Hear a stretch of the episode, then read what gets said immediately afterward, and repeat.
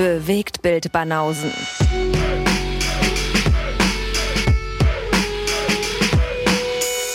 Filme, Kino und Serien, bis ihr kotzt. Buongiorno. Buongiorno.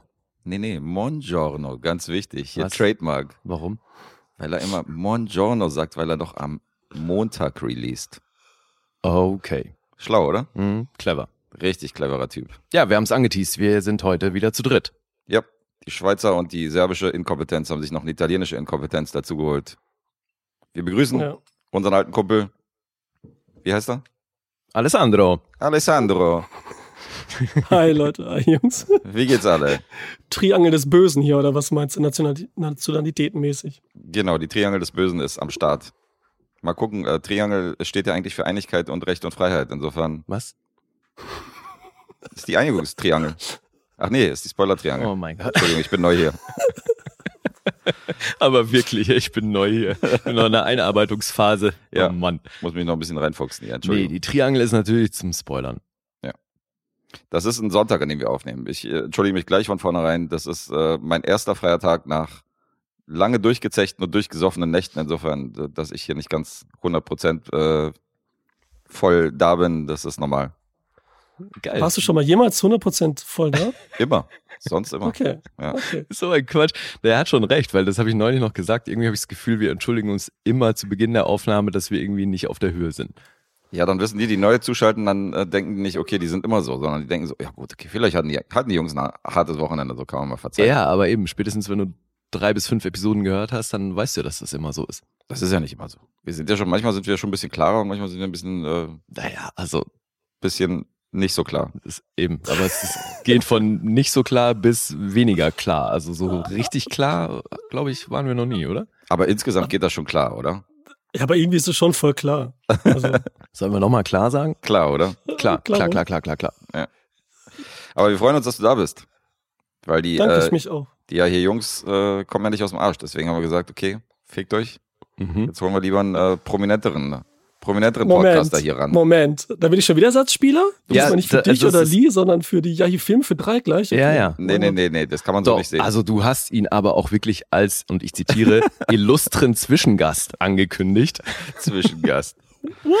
Deswegen, Alessandro, du bist jetzt hier der illustre Zwischengast. Eigentlich war ja der Ansatz, dass wir, ähm, dass wir mal nicht nur alleine mit dir aufnehmen wollen. Ja, dass du nicht nur der Einspringer sein sollst, dass wir auch mal zu zweit regulär, ohne dass einer irgendwie weg ist, äh, hier mit uns am Start bist. Das ist doch, äh, das ist doch mal ein guter Anlass. Ja, aber wie gesagt, das mit den Ersatz für Yahi Jungs äh, hat das jetzt wieder zunichte gemacht. Nee, ist ja kein Ja, Ersatz. Die sind ja nächste, die sind ja nächste Woche da. Wärst du Ersatz, die ja, verstehst du? Jetzt will er das hier schön reden. Ja. Das ist einfach so langsam so uns ne, progressiv aufbauen. Jetzt können wir den nehmen und dann haben wir ja die Yahi Jungs. Genau. Der geht immer. Der Italiener kann immer. Der Mhm. Assi steht 24 Stunden bereit, der kann immer. Ich lache heute übrigens nicht, ne? Vor wegen Illuster oder so, ne? Nee, nee, nix hier. Ja, ja. Heute bin ich ganz straight. Wie läuft's denn? seriös heute. Ist das so, ja? Oh. Mhm. Ich konzentriere mich. Okay, wir sind gespannt. Du hast ja schon, Ah, scheiße. Ja, mal gucken, wie lange das gut geht. Ey. Okay, komm weiter. du hast ja schon deine Fans überrascht, indem dir ein paar Namen eingefallen sind, so die letzten Wochen, wo ich dachte, okay, hast mal, mal so kurz überlegt und dann hast du mal den Namen rausgeschossen, wo ich dachte, hier, guck mal hier, neuer Alessandro am Start. Ja, manchmal, ich habe jetzt, ich lerne das langsam meditativ immer. Ich mache jetzt jeden Tag ein bisschen äh, Meditation und Yoga Ah ja. und die Technik wende ich dann auch an, um mich zu erinnern. Zieh an, Alter. Weißt du Bescheid? Hörst du dann die Bewegtbanausen beim Yoga? Mm, ja, natürlich. Entspannt, oder? Na, bei der Ja, Meditation entspannt. hoffentlich nicht. Hä? Ah, da Meditation mit Unsere- Podcast? Jetzt, nee. Ja, unsere MSR-Stimmen, die helfen doch. Mhm. Dann bin ich gerade versucht, einen Spagat zu machen beim Yoga, da vielleicht. Und dann äh, muss ich lachen und dann rutsche ich perfekt in den Spagat und hab mir was gerissen. So ist das meistens, ja. Echt, ja? Ja, ja. Ja, wir sind ja hier mit, wir sind ja hier mit Video verbunden. Wenn du mir zeigst, wie du so einen äh, Van Damme-Spagat zwischen deinen DVD-Regalen, zwischen deinen Blu-ray-Regalen machst, das wär, würde uns auf jeden Fall stark beeindrucken. Der guckt sich bitte Karate Tiger an, mein Video, Gedanken zum Film. Ah, Ach, okay. Oh, guck Da hast du das schon mal gemacht, ja? Ja, natürlich. Cross-Promo hier, clever da alle. Die vermisse ich ja ein bisschen hier, deine, deine, ich werf Sachen durch die Gegend und äh, Cocktail und so, wo du dich vor die Kamera stellst und zehn Minuten über den Film laberst. Das machst du gar nicht mehr, oder? Äh, kommt jetzt aber wieder. Hoffentlich. Kommt wieder. Ja. Nur deswegen bin ich Fan von dir geworden und nur deswegen haben wir dich hier rangeholt. Und jetzt macht er das Format gar nicht mehr. Ja, ja, dass erstmal so ein paar Leute einsacken, ne? Weil das, und das macht so viel Arbeit, jetzt reicht's, das mache ich ja so schnell einen Podcast, so wie ihr einfach immer, ne? Ja, wir sind faul. ja, genau. Wir sind so faul. Wir machen nur so einen stinknormalen Podcast. Nein, nein. Wie läuft's denn bei ähm, WQ, WQF? Äh, ja, bei WQF läuft's ganz gut, danke der Nachfrage. Mit Hakan und Michael verstehe ich mich gut. Mhm. Wir haben Spaß. Und nächste Folge, heute ist ja Dienstag, nächste Folge am Freitag erscheint äh, mit äh, den Film Aliens, The Raid 2 und Stirb langsam 2. Also Fortsetzungen sind das Mhm. Thema. Na, wenigstens ein Film, den wir noch nicht hatten bei uns. Welcher ist das? Stirb langsam, 2. langsam 2. wahrscheinlich. Mhm. Ja. Wir hatten noch keinen einzigen Stück langsam, insofern. Ja, den auch wegen äh, Bruce Willis und so wollte wir den auch gerne mal einen Bruce Willis-Film drin haben. Ja, ja, cool. Aber dafür hattet ihr in der letzten Episode, da war ja so eine, ähm, hier so mit Running Man und ähm, Tribute von Battle Panem. Royale, Genau, Battle Royale, hier so eine, so eine Reality-TV-Sendung. ja, Und ähm, Genau.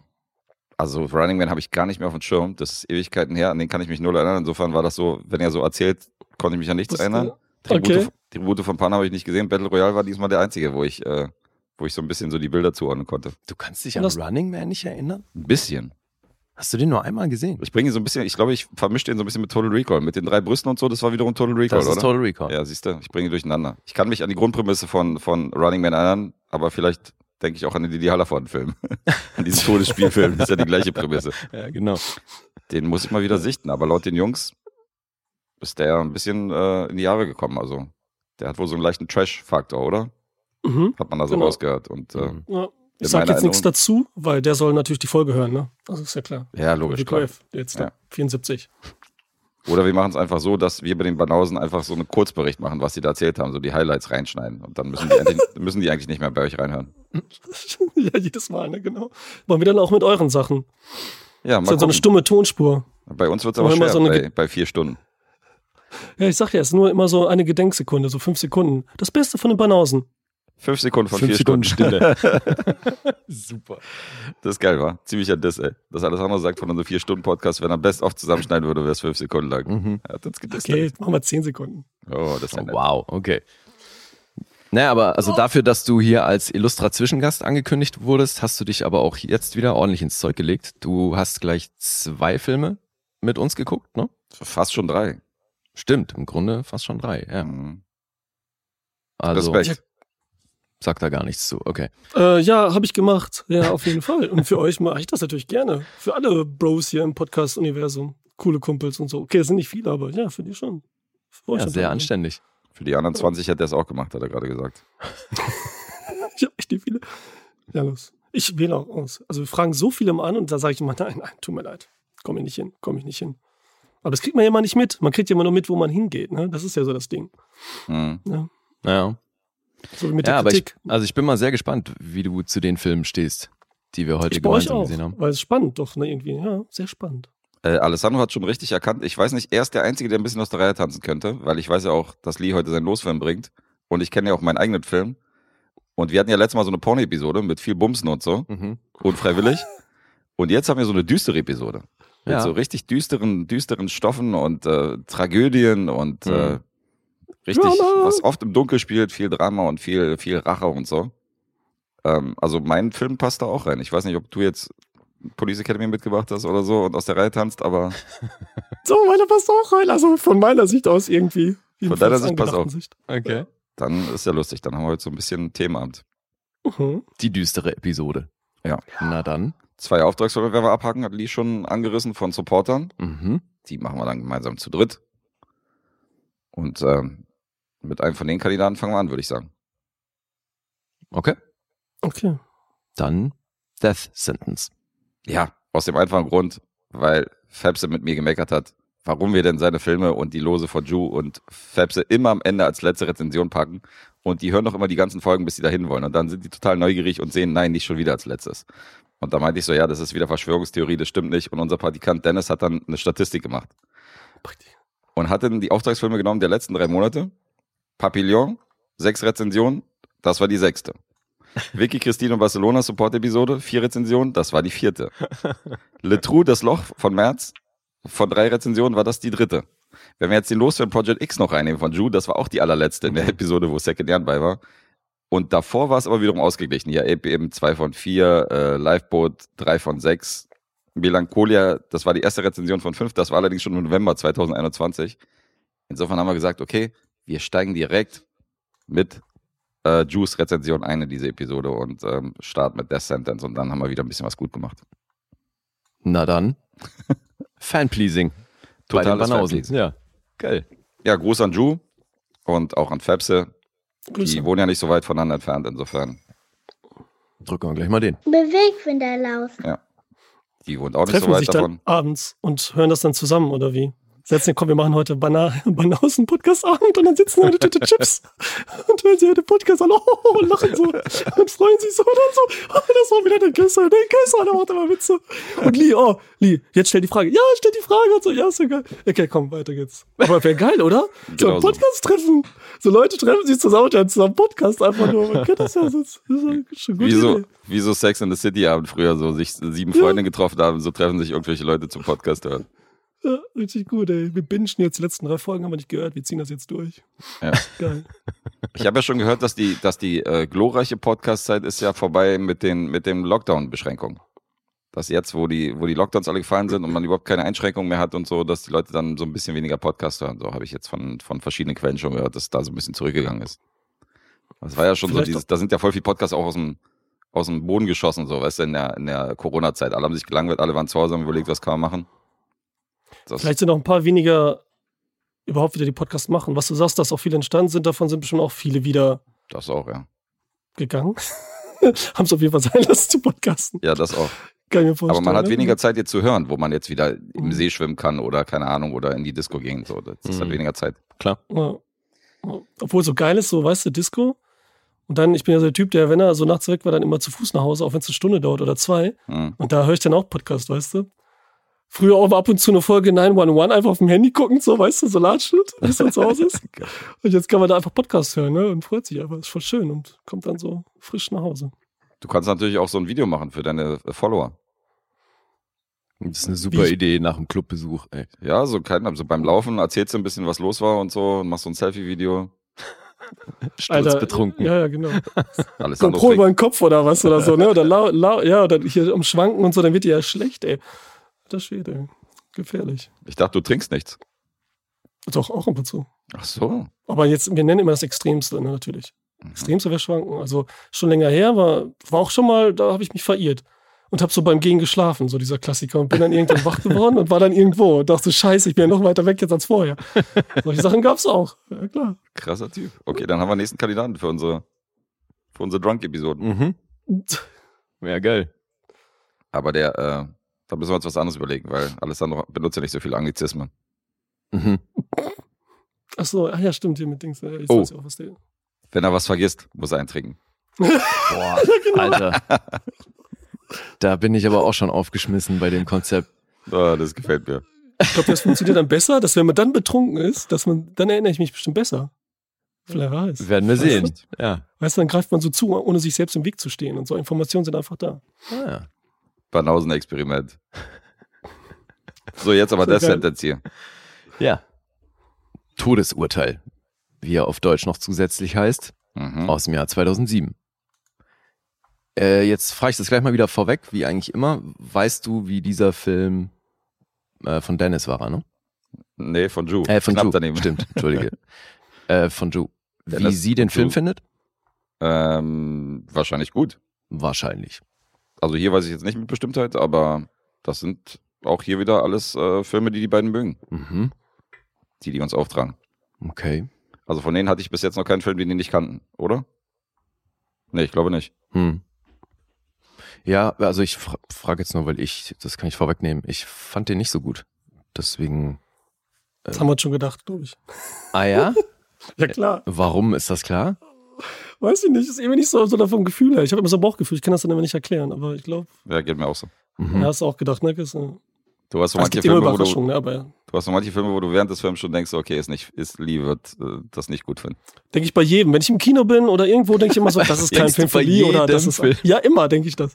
Bin ich irgendwo, ach, das ist kein. Das, ja. Oh Mann, ey, als würde ich jeden Film scheiße finden, wie geil. Okay. Ja, wer will erzählen, was hier, was hier passiert? Ähm. ich mach's bestimmt nicht. Ich mach's bestimmt nicht, sagt er. Geil, okay. Du machst es bestimmt nicht. Ja gut, die Story Dann- ist ja jetzt nicht so. Ja, ich kann das auch erzählen. Ja. Das Dann mach ist, du. Das ist wirklich überschaubar. Es geht um einen, ähm, was ist er vom Beruf? So Versicherungsmanager, ne? Mhm. Nick Hume. Der hat eine Familie mit zwei Söhnen und nachdem sein geliebter Sohn, das wird schon auch so ein bisschen etabliert, dass der so der Golden Boy ist, der ist Highschool-Hockeyspieler und wird dann eines Abends nach einem Spiel, die fahren zurück, gehen an der Tanke vorbei, der Sohn will sich drin was holen und dann wird er Opfer von so einer Bande, die an ihm eigentlich nur so ein Initial, ja, das, da geht's um um den Einstieg in die Gang und er muss eben so als Ritus jemanden umbringen und das ist dann leider eben der Sohn von Nick und wird also vor seinen Augen ermordet und dann ja, geht's drum, dass die Polizei da nicht viel ausrichten kann und dann beschließt Nick, selber Rache zu nehmen. Ja. Guess ist nicht happy mit dieser Zusammenfassung, dann hau raus. Naja, du hast ein paar Sachen, also ein paar Sachen wurden schon übersprungen. Ja, ja, ich habe das jetzt bewusst abgekürzt. Aber okay. Es wird natürlich etabliert, dass dieser Golden Boy, dass das hier eine Musterfamilie ist, dass die sich gegenseitig sehr, sehr wichtig sind. In so in Zusammenschnitten, Weihnachtsgeschenke werden verteilt in so einer Collage und äh, in so einer Montage, meine ich. Und dann irgendwie wird auch etabliert, wie die zueinander stehen, dass die Jungs sich ab und zu mal kabbeln und so. Und ähm, das läuft, glaube ich, schon über den Vorspann rüber, oder? Mhm. Und ähm, Ja, das eben. Das ganze Intro ist eine Montage vom Aufwachsen der Kinder. Also es fängt mit denen ja auch sehr, sehr klein an. genau. Und dann we- werden immer so die Geburtstagsvideos gezeigt und darüber halt etabliert, wie, wie alt die werden. Deswegen, ich glaube, wie, wie alt ist ähm, der Junge, der dann stirbt? Das ist wieder die Altersfrage. Keine Ahnung. Weiß jetzt auch nicht, ja. Ja, ist aber halt so am Ende der Highschool. Und der andere ist eben ein paar Jahre jünger. Hm. Und es ging ja auch drum, dass der sich gerade überlegt hat, dass er dann irgendwie in Kanada aufs College geht, um da ähm, ein Eishockey-Stipendium zu kriegen und so. Ja, richtig. Und dann gibt's halt eine Gegenüberstellung, weil die den Typen, halt, der schon irgendwie polizeilich schon vorbestraft war und der laut äh, den Cops auch ein richtig böser, böser Typ ist und richtig Dreck am Stecken hat, der ist dann in so einer Gegenüberstellung mit Kevin Bacon dabei, wo die halt, wo halt einen identifizieren muss von den fünf oder sechs Leuten, die da vorne an der Wand stehen. Mhm. Und er pickt den raus. Und dann sagt sein Anwalt zu ihm, dass wir hier einen Deal raushandeln können, dass der hundertprozentig mindestens vier bis fünf Jahre, also vier bis fünf Jahre auf jeden Fall Haft hundertprozentig sicher bekommt. Mhm. Und ähm, Kevin Bacon, der Vater dann von dem, äh, von dem äh, erschossenen Sohn, ist natürlich völlig außer sich und sagt so, ich will, dass dieser Typ lebenslang abgesperrt, äh, weggesperrt wird. Was heißt denn vier, fünf Jahre? Und dann meint der Anwalt zu ihm so halt, realistisch gesehen ist das, was wir hundertprozentig garantieren können, weil wenn wir auf mehr gehen oder wenn wir das Ganze vor Gericht ziehen, dann kann es passieren, dass der einen Freispruch kriegt und dann komplett irgendwie auf freiem Fuß ist. Ja, es ist sogar sehr wahrscheinlich, weil es eben leider Aussage gegen Aussage ist, weil Mhm. alle anwesenden Zeugen sind tot. Genau, es gibt keine Zeugen. Und deswegen steht die Aussage von ihm gegen den. Und dann meint er eben in einem, wenn es zur Verhandlung kommt, gibt es leider eine reelle Chance, dass der freikommt, weil die Beweise einfach nicht ausreichen. Richtig. Und dann entscheidet er sich während dieser Verhandlung, also vor Gericht, vor der Staatsanwältin halt zu sagen, der hat das nicht so klar gesehen und der kann ihn nicht mehr so hundertprozentig identifizieren, wie er Mhm. gesagt hat. Weil im Hinterkopf will er nämlich Selbstjustiz üben und will das Gesetz in seine eigenen Hände nehmen. Und dadurch ähm, ist die Polizei da relativ machtlos, weil er sich halt entscheidet dazu, nicht das Gesetz walten zu lassen. Mhm. Genau. Und dann legt er sich mit dieser Gang an. Weil es sind ja mehrere Leute, die da irgendwie involviert sind. Der, Ja. sieht die, der sieht die auch alle, weil die holen ihn ja dann vom Gerichtsgebäude direkt ab, wenn er da irgendwie sein Mhm. privates Zeug einsammelt und dann irgendwie wird er direkt abgeholt von der, von der kompletten Truppe, die bei der Tankstelle dabei ist. Also hat er da auf jeden Fall äh, Autos und Gesichter vor Augen und folgt denen ja auch. Ja. Und dann setzt er sich so ein bisschen an deren Spur. Mhm. Ja, Alessandro, würdest du da noch was ergänzen? Ne, finde ich gut. Das ist ja, ich habe ja schon, Vielleicht, vielleicht kann man schon auch noch sagen, dass das ist so ein bisschen unterteilt, weil so seine erste Racheaktion äh, hat ja zur Folge, dass seine Familie dann auch bedroht wird. mhm. Und deswegen, ja, so stufenweise eskaliert das. Deswegen, also das jetzt, ne, es kommt da ist noch nicht der Moment, wo er nichts mehr zu verlieren hat. Nee, also durch einen, durch einen dummen Zufall kommen die dann an seine Anschrift, an seine Adresse, wissen, wer er ist und äh, kommen relativ schnell auf die Schliche, wer den da Böses, äh, Böses will und dann ist natürlich seine Familie auch in Gefahr, weil die wissen, wo die wohnen. Ja. Korrekt. Das heißt, die haben nicht nur mit der Trauer zu kämpfen, den Sohn verloren zu haben, sondern sind jetzt auch noch in Gefahr. Mhm. Ja. Da gibt's noch eine Polizistin, die den Fall betreut und äh, die weiß natürlich genau, was Nick da treibt, kann aber eben rechtlich nicht wirklich was unternehmen. Ja, aber sie ihn ja nicht auf frischer Tat ertappt hat und ich weiß, sie hat keine Beweise. Sie sieht halt, dass er sich die Hand verletzt hat und dass einer irgendwie umgekommen ist und so und sie zählt halt eins zu eins zusammen, aber sie hat noch zu wenig, um da irgendwas, um eingreifen zu können. Mhm. Ja. Ja, geht eine Stunde 45, ist ab 18 freigegeben. Mhm. Wie fandet ihr das? Oder sollen wir erstmal noch erzählen, wer hier Regie geführt hat und die Schauspieler und so? Das haben wir noch gar nicht gemacht. Regie man. James Wan. 15 Credits, darunter auch so Dinge wie Saw und Insidious und Aquaman natürlich. Fast and Furious 7, so die Highlights. Ja, James Wan ist aber schon ein Begriff so in der, gerade so in der Genre-Community. Ich meine, man weiß, es ist der Typ, der Saw gemacht hat damals mit Lee Wanell und, ähm, und Insidious-Reihe und so. Also es hat schon so durch diese Horror-Franchise ist er schon, hat er sich schon einen Namen gemacht. Und dann hat er mit dem Blockbuster Aquaman hat er ein riesen Ding gelandet. Also Mhm. hatte ich gar nicht mehr auf dem Schirm, dass Death Sentence von ihm ist. Also wenn die Frage im Quiz gekommen wäre, das, das habe ich komplett vergessen, dass der den gemacht hat. Ja gut, ich kannte den noch nicht. Deswegen hätte ich das eh nicht beantworten können. Hm. Ja, basiert auf einem Roman Death Wish, was ja auch schon verfilmt wurde, von Brian Garfield. Das ist natürlich abgefahren, weil das ja der Urvater dieser Rachefilme ist und äh, Mhm. dass der indirekt hier auch äh, autorenmäßig in der Rolle äh, hier so eine Parallele zieht. Schon sehr witzig. Wie meinst du? Naja, weil äh, es, ich habe erzählt, dass in den 2000er so eine Reihe von Rachefilmen kam. Da war ja dieser, hier die Fremde in dir mit Jodie Foster. Hier, das Gesetz der Rache hieß der, glaube ich, mit Jared Butler. Wo der auch irgendwie so ein Rachefeldzug, also es gibt ja einige und äh, Sentence fiel ja auch da voll rein. Und der Urrachefilm ist ja für mich Charles Bronson Death Wish, der Mhm. Mann sieht rot. Aus den 70ern, ne? Aus den 70ern, richtig. Ja. Und dass der Autor Brian Garfield praktisch auch die Originalvorlage von Death Wish gemacht hat, das fand ich schon, äh, finde ich dann natürlich auch sehr naheliegend. Dass der so einen ähnlichen Stoff hier auch nochmal irgendwie reinbringt. Nee, das ist ja das gleiche Buch, auf dem das basiert. Also Death Wish, äh, so der Bronson-Film von 74 basiert auf Death Wish und dieser Film auch. Ist die gleiche Vorlage. Ach so, das waren nicht zwei verschiedene Bücher. Nee, nee, Ach so, ist, dann die habe ich das falsch ist die gesehen. gleiche Romanvorlage. Okay, na gut, dann macht es natürlich, Death macht's natürlich noch mehr Sinn, dass er an Death Wish erinnert. Ja. Ja, aber, ja gut. Aber Ja, seid ihr sicher? Okay. Weil er hat auf jeden Fall mehrere solche Bücher. Rach- Ach nee, warte mal, warte mal, warte mal. Und ich Ja, glaube das nämlich, halt. dass Death Nein, genau. Und Death Sentence schon unterschiedlich Death waren. Ne, Sentence hieß das, das war, genau, das war das Sequel schon auch als Roman. Zu Mhm. Death Wish war das Sequel Death Sentence und darauf basiert dieser Film, so rum. okay, aber die Ursprungsversion Death Wish von, mit Charles Bronson damals, Basiert auf dem ersten Buch. die basiert auf dem ersten Buch und auch, auch seine Vorlage. Es war der gleiche Autor. Genau. Okay, ja, Ja. gut. Offensichtlich hat er sich auf diesen Rachestoff spezialisiert. Ich wollte gerade sagen, weil ich finde schon, dass ein Mann sieht rot hat zwar Parallelen hierzu, aber es, äh, da weicht dann schon einiges, einiges von der Story ab. Mhm. Aber das Sequel habe ich nicht mehr auf dem Schirm, ehrlich gesagt. Das weiß ich nicht mehr. Ja, und insofern äh, passte der gut rein in diese, in diese 2000 bis 2010er Welle. Ich, ich habe auch jeden von diesen Filmen damals im Kino gesehen und ähm, fand die, fand die immer gut.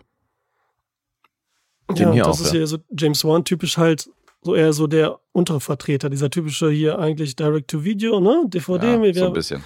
bedienen so alle Klischees. Das macht er hier auch ganz bewusst. Mhm. Wie ich erzählt habe am Anfang schon mit der Familie, da wird ja total so, ne, schnell erzählt mit kitschiger Musik im Hintergrund, ne? Mhm. Schon fast zu viel, dass du so denkst, so als richtiger Mann in Anführungsstrichen, der jetzt so einen Actionfilm sehen will und sich den holt, ne? Aber genauso ist es dann in Action-Szenen. Überall bedient er wirklich so diese klassischen Klischees, ohne jetzt was Neues zu erzählen. Und das will auch nur sein. Sondern so ein schöner, das, was James Wan auch mit Marlene und anderen Filmen macht, dass er wirklich diese Genre, die Elemente alle bedient, wirklich Mhm. ohne mehr sein zu wollen. Er macht dann zwar so ein paar kleine schöne Sachen, wie mal so ein One-Take, so ein bisschen mit Kamera im Parkhaus, die bei dieser Verfolgungsjagd, die ganz schön inszeniert ist eigentlich insgesamt. Ja. Ne, dafür auch für das Budget. Und das macht er eigentlich ganz schön, macht da so kleine Highlights rein. die auch spannend sind, finde ich. Mhm. Ne, wenn er mit der Kamera da unterwegs ist, äh, mit der Kamera unterwegs ist. Für mich mit der Kamera, also die Kamera mit ihm unterwegs ist, da ne, am Wegrennen und er weiß nicht wohin, von dieser Gruppe verfolgt wird Mhm. und dann äh, da am Zaun nicht weiterkommt, da um die Ecke und man jedes Mal auch wirklich so ein bisschen denkt, oh, hoffentlich geht's da um Ecke weiter. Ne? Mhm. Und das, das fühlt sich schon gut an, diese Verfolgungsjagd zum Beispiel unter anderem. Und das Finale natürlich, was dann auch so ein bisschen dann, ne, schön mit dem roten Licht und übertrieben und so gleich kleine Hommage finde ich auch so ein bisschen an John Woo-Filme irgendwie dann hat, ne? nie um dem gerecht zu werden, aber so auch aus Spaß. Und das finde ich, merkt man auch, dass er das so will, ohne zu sagen, ich bin so gut wie die oder ne? so eine kleine Ehrerbietung auch gleich mit drin, Mhm. um auch wirklich nur so einen kleinen Film zu machen. Das muss nicht gefallen, weil es, es ist auch nichts mega Besonderes. Er ist auch brutal, lässt ein bisschen Zeit mit der Brutalität, finde ich. Also ich hatte ihn auch schon gesehen, das ist auch super lange, als er damals erschien. Aber hatte ihn irgendwie im Kopf, irgendwie brutaler im Kopf. Hm? Mhm. Ich weiß auch nicht. Es kam dann aber zum Schluss wird es ja ein bisschen mehr und dann macht es auch richtig Spaß. Und Kevin Bacon, ich weiß nicht, wie es bei euch ist, aber ich liebe den immer noch. Ich finde ihn voll geil. Und das war ja so ein bisschen, war das schon so sein Comeback so leicht? Ich meine, er war immer da, aber ich glaube, The Falling zum Beispiel, die Serie, womit er so ein bisschen, die kam ein bisschen später, glaube ich, kam danach, ja. ne? Aber Ja, ich ja. finde, der hat immer so ein Ja. bisschen was gemacht. Der, Der hat immer Hollow immer- Man gemacht ja, ja. und so oder hier und da. Da waren immer Filme, wo er irgendwie Nee, dabei war. Aber schon auch viele so kleinere Filme, das stimmt schon. Ja. Wobei, ich möchte das ein bisschen widersprechen, weil der Film hat 20 Millionen gekostet und ist nun wirklich kein kleiner Film. Und ich glaube auch nicht, nicht. dass das so ein kleiner Film sein sollte. Und ähm, ich finde es witzig, dass du sagst, dass, dass diese Action-Momente so die, die Highlights sind. Äh, Sehe ich Der nämlich auch so. Funktioniert. Ach so, okay, ich dachte Doch, schon jetzt. nein, also ich finde auch wirklich, die, ein paar von den Action-Momenten hier sind wirklich cool gemacht, sind auch spannend inszeniert und funktionieren auch. Mhm. Aber für mich beschränkt sich's darauf. Weil ich finde nämlich alles, was dazwischen passiert, ey, so auf die Zwölf und äh, boah, Alter. also das ist einfach zu viel. Das ist auch nicht gut, Alter, weil der dann so diese vermeintlich dramatischen Momente noch dermaßen mit einer Musik unterstützt. Mhm. Das ist zu viel. Das nimmt die Wirkung völlig raus, finde ich, weil es dadurch super cheesy wird. Mhm. Die Genau, sind aber das dermaßen so ausgestellt, gewollt. diese Momente. Ja, aber bei mir verfehlt es komplett die Wirkung. Äh, bei mir Ja, ja, schlägt es ich genau ins. Gegenteil um. Ich dachte mir nur so, Alter, was ist das für eine Grütze? Wenn dann, also, du hast dann schon so die Einstellung entsprechend dramatisch gewählt, irgendwie ein Topshot von ihm mit irgendwelchen, ich will jetzt nicht sagen wem, aber er hat da Leute im Arm und ist alles hochdramatisch und dann schwenkt die Kamera halt so hoch, ey, fehlt nur noch, dass er gegen den Himmel schreit. Und dann hast du nach das, so diese, diese super Pathos-Mucke drunter. Da läuft halt irgendwie so Stadt der Engel Soundtrack irgendwie so, so ein Mhm. Song, der Ja, aus ja, City of Angels ja. sein könnte. Also, Ja, ähm, Also wirklich, das ist viel zu viel, Alter. Das geht, das also verpufft völlig in der Wirkung. kann ich völlig verstehen. Also ich äh, sehe diese Momente und ich verstehe den schlechten Metascore und ich verstehe die Momente, wo du wahrscheinlich dann Kritik dran, dran bringen würdest bei diesen Ja, weil bei mich das voll Inszenierung. rausreißt. Weißt du, Ja. weil es gibt spannende Momente in dem Film. Was da Alessandro beschrieben hat, äh, da bin ich voll bei ihm, Alter. Das Ding im Parkhaus ist super krass. Ja, ja. Das ist echt geil gemacht. Alles, was außen rum ist, auch die Charakterzeichnung von der Polizistin und so hin und her, das ist alles super B-Film und äh, wie, wie so ein billiger, billiger äh, hier, wie heißen diese komischen äh, Grabbeltisch, wie so ein Grabbeltisch hier bei Mediamarkt. Ja, weißt du, aber es wirkt Euro eben Folge wirklich billig. Und der Film war nicht billig. Nee, und die Actionsequenzen an sich sind, sind cool, aber es sind halt Abziehfiguren und äh, also Figureninszenierung kann der nicht. Du hast ja bei Saw hast ja auch so, du hast ja keine sympathische Figur bei Saw in der ganzen Reihe. Du hast ja ständig irgendwelche Charaktere auftauchen, wo du denkst so, okay, der, du kannst sie zwar unterscheiden, weil der eine ist halt irgendwie so ein Geschäftsmann, der andere ist halt, aber es sind alles irgendwie so ganz schlecht gezeichnete Mhm. Figuren, so, weil darum geht's nicht. Es geht um die Kills. Und hier geht's halt um die Action-Momente. Und das ist, das reicht halt nicht für einen, für einen wirklich runden Film. Ich hatte den noch ein bisschen besser in Erinnerung, muss ich zugeben. Aber äh, Aber du hast ja trotzdem noch deinen Spaß, ja? ich hatte meinen Spaß. Also insgesamt geht der schon klar. Also am Ende werden halt so, da werden Gliedmaßen abgeschossen und so, dann bin ich natürlich, bin ich natürlich voll dabei. Ich fand's auch cool, dass, ist natürlich auch ein bisschen Klischee, dass er sich zum Ende hin dann so den Schädel rasiert. Hm. Weißt du, wenn es dann darum geht, wenn es dann wirklich ernst wird, wenn es an die, äh, an den äh, Rest der Jungs geht, die noch übrig sind. Und dann aber nicht so sauber diesen Schädel rasiert, sondern überall diese Haarteile noch irgendwie rumhängen. Fand ich ja so, cool, weißt du? ja. Das fand ich ja ganz geil, so, dass, Mhm. er, dass er nicht so mit dem Spiegel das so sauber macht, so von wegen muss alles geil aussehen, Ja. sondern dass du halt gesehen hast, dass er das nur so provisorisch gemacht hat. Nee, zumal ich meine auch, es hat ja tatsächlich einen pragmatischen Grund, warum er das macht, ne? Oder hat er nicht irgendwie eine Platzwunde auf dem Kopf und will sich die Mhm. genauer angucken und rasiert sich deswegen erstmal die Stelle frei und denkt sich dann, auch, ja. okay, fuck it, jetzt halt alles. Ja, tatsächlich auch. Ja. Und ähm, Ja, du hast natürlich äh, die Besetzung erwähnt. Kelly Preston spielt seine Frau, mittlerweile ja verstorben, ist die Ex-Frau von John Travolta, auch äh, immer sehr hübsch. Äh, John Goodman spielt mit. Und Garrett Hedlund, Geil, das, das ist ihre Errungenschaft, dass sie die Ex-Frau von John Travolta ist und hübsch aussieht. ja, findest du, sie ist eine grandiose Schauspielerin? Nee, Vielleicht aber sie hat mit also 74 Credits ist jetzt auch nicht wenig, die hat schon ein bisschen was gemacht. Aber nö, ist auf keinen Fall eine große Schauspielerin für mich. Okay. Ja, immer in John Travolta-Produktionen halt mit drin, ne? Sowas halt, ne? Da war sie immer. Hauptsächlich. Die waren nicht so gut. Egal. Hatte die nicht eine durchgehende Rolle bei irgendeiner CSI-Reihe auch? Was? Ich meine schon, ich glaube CSI Cyber oder so. Nee. Bei CSI Cyber war sie schon tot. Okay. Das haut er irgendwie nicht hin. Die ist, glaube ich, die ist ja noch relativ neu und die ist ja schon verstorben vor fünf Jahren, sechs Jahren. Mhm. Ja, und Garrett Hedlund, den wiederum mag ich ja gerne. Diesmal ohne seine markanten blonden Haare, weil er hat sich auch den Schädel rasiert, hat sich ein paar Kilos angefressen. Den kennen wir aus Tron Legacy, äh, Inside Levin Davis, äh, hier äh, Davis, den ich ja sehr mag, spielt damit. CSI Cyber 2016. Greer Latimore hieß ihre Rolle. Echt, ja? Mhm. Wann ist sie denn gestorben? 2020. Ach, wirklich, ja? Ich dachte, das wäre viel länger, ja. Digga, ich lese es nur von Ja, ja, einem nee. Video. Digga. Ich mit der wohl hier einen erstaunten Ausruf hier ins Mikrofon Ja, hauen ja, nee, nur weil du- ja, ich sehe das hier gerade. Nein, nur weil du gerade CSI äh, Cyber so kategorisch ausgeschlossen hast und mir wieder unterstellt hast, dass ich irgendeine Grütze erzähle, aber es stimmt Cyber hört sich halt nach Zukunft an. Das hätte noch gar nicht raus sein können, so ungefähr. Danke. Weißt du, so später denkt man. Ne? Außerdem guckt ihr das ja nicht, deswegen wisst ihr gar nicht, wann das ungefähr ist. Oder komm, das gucken Ich wir alle guck's eh nicht, ne, eben. Äh, Ja, also, deswegen Aber ich hab man halt- das nie so. Ich habe halt die ersten drei CSI gesehen, ja, wie du. Hier in New York und äh, CSI Vegas, das Original, und äh, CSI Miami. Die habe ich halt gesehen. Und da war halt keine Kelly Preston. Deswegen denke ich so, okay, nee, nee, stimmt nicht. Kann nicht sein. Das ist mein Universum. Ja, aber findest du den hier gut, Garrett Hedlund, hier in dem Film dann? Naja, Das, auch, weil du gerade auch, so halt, angepriesen hast? auch halt übertrieben. Der ist halt wirklich Ja. ein guter Schauspieler, der kann was so. Weißt du, der hat, äh, der ist ein, Ja, der ist, der, hat, der, der hat eine Charakterfresse noch, hat eine gute Art. Und hier spielt er halt wirklich so ein Klischee-Bösewicht, so, weißt du? Ja, aber das ist schon, wie du gesagt hast, die Figur ist völlig blöd gezeichnet. Ja, ist. Der ist wahnsinnig eindimensional und ich finde, das, was er da zu spielen hat, spielt er schon gut. Ja, ja, das schon. ja, mal, Problem ist hier nur gewesen, dass, also diese ganze Gruppe, Gang, was auch immer das ist, Mhm. nicht so bedrohlich wirkt. Das hat mir halt so ein bisschen gefehlt. Auch gerade, wenn er da rummeckert und die Kumpels alle erstmal überzeugen muss, dass sie sich rächen, weil jetzt sein Bruder ja erledigt hat. Das hat so ein bisschen die Bedrohlichkeit gefehlt, irgendwie, dass so richtige Motherfucker sind und so. Und er ist ja auch mehr so ein Boy-Typ, ne? Er macht das ja auch ganz gut, ne? Mhm. Kommt da ganz cool rüber.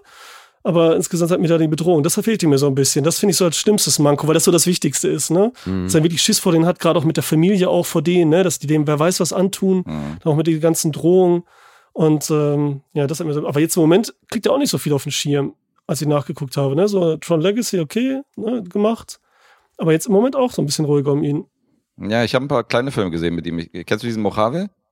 Mhm. der in der Mojave-Wüste spielt hier, wo er ähm, so, so, ein- so ein, äh, ist auch ein ganz cooler kleiner Film, aber hat nicht, hat nicht viel gemacht, aber ich habe schon einige Filme mit ihm gesehen, so einige Serien. Dieses Mudbound will ich noch sehen. Diese, dieses Rassismus-Ding, wo Mary J. Blige auch Mhm. mitspielt, das ist, glaube ich, auf Netflix oder so. Bin Mhm. ich auch schon ewig auf meiner Wunschliste. Ja, ich meine, Four Brothers war nicht schlecht, ne? Ja, der war nicht schlecht. Stimmt. Und John Goodman hier, da war noch fett und äh, voll Alkohol. Das war kurz bevor er äh, nüchtern wurde. Mhm. Kurz bevor äh, hier in Berlin gedreht hat, was er damals im Interview erzählt hat, Speed Racer mit den Wachowski-Geschwistern. Mhm. Da hat er nämlich dann, von da an war er dann, sagt er jedenfalls noch heute und so nüchtern und hat abgenommen und so weiter. Ne? Okay. Weil das ist nochmal die letzte Rolle, die man so gesehen hat, quasi, als Ach. Monster. War der Alkoholiker, ja? Ja, voll, der hat doch, also voll ist gut. Ey. Der hat im Interview hat er erzählt, dass er wirklich, und das hat sich richtig traurig angehört, dass er wirklich Roseanne immer voll gewesen. Hm. Flintstones, nein, mehr oder weniger Kinderfilm auch, voll gewesen. Echt? Er war immer, immer voll. Er hatte auch Theater gespielt, das war ja zuerst, bevor er so Roseanne gemacht hat und so. Da fing das auch so ein bisschen an, weil er auch immer nervös ist und so. Eltern auch und sowas alles, hat er alles im Interview gesagt, ne? Ähm, und er hatte wirklich ein Glas da hinter der Bühne immer stehen gehabt. Wodka, ne? Und überall Wusste zack, damit er zwischendurch einen trinken konnte, ne? Also er sagt, er war immer. Und deswegen haben auch die Coen-Brüder dann irgendwann, er hat ja in jedem Film quasi mitgespielt, von ihm die Finger gelassen, weil das zu viel wurde. Er kann sich auch viele Sachen nicht mehr erinnern. Ne? Und jetzt hat er ja wieder dann eine Rolle bekam, er dann auch bei denen, als ähm, jetzt wieder in Ordnung war und so, ne? Und eben, er sagte auch, aber den hat es nur für, zu, verdanken, dass er durch, ne, Big Lebowski so eine ikonische Figur gespielt hat, irgendwie, dass er dann so oft in vielen Filmen drin war halt mit, ne? Mhm. Ja, aber der, der hat Arsch, schon auch, und so. also ich habe es mir schon bei Righteous Gemstones auch gedacht, der hat krass abgenommen. Mhm. So, Ja. der hat sich wirklich optisch auch stark verändert. Ja, zum Glück. Äh, cooler, ich liebe den ja eigentlich so. Man liebt Ich den ja, auch. jeder liebt den ja einfach. Ne? Ich lieb den sehr, aber hier ist halt seine Figur ist natürlich auch wahnsinnig eindimensional gezeichnet.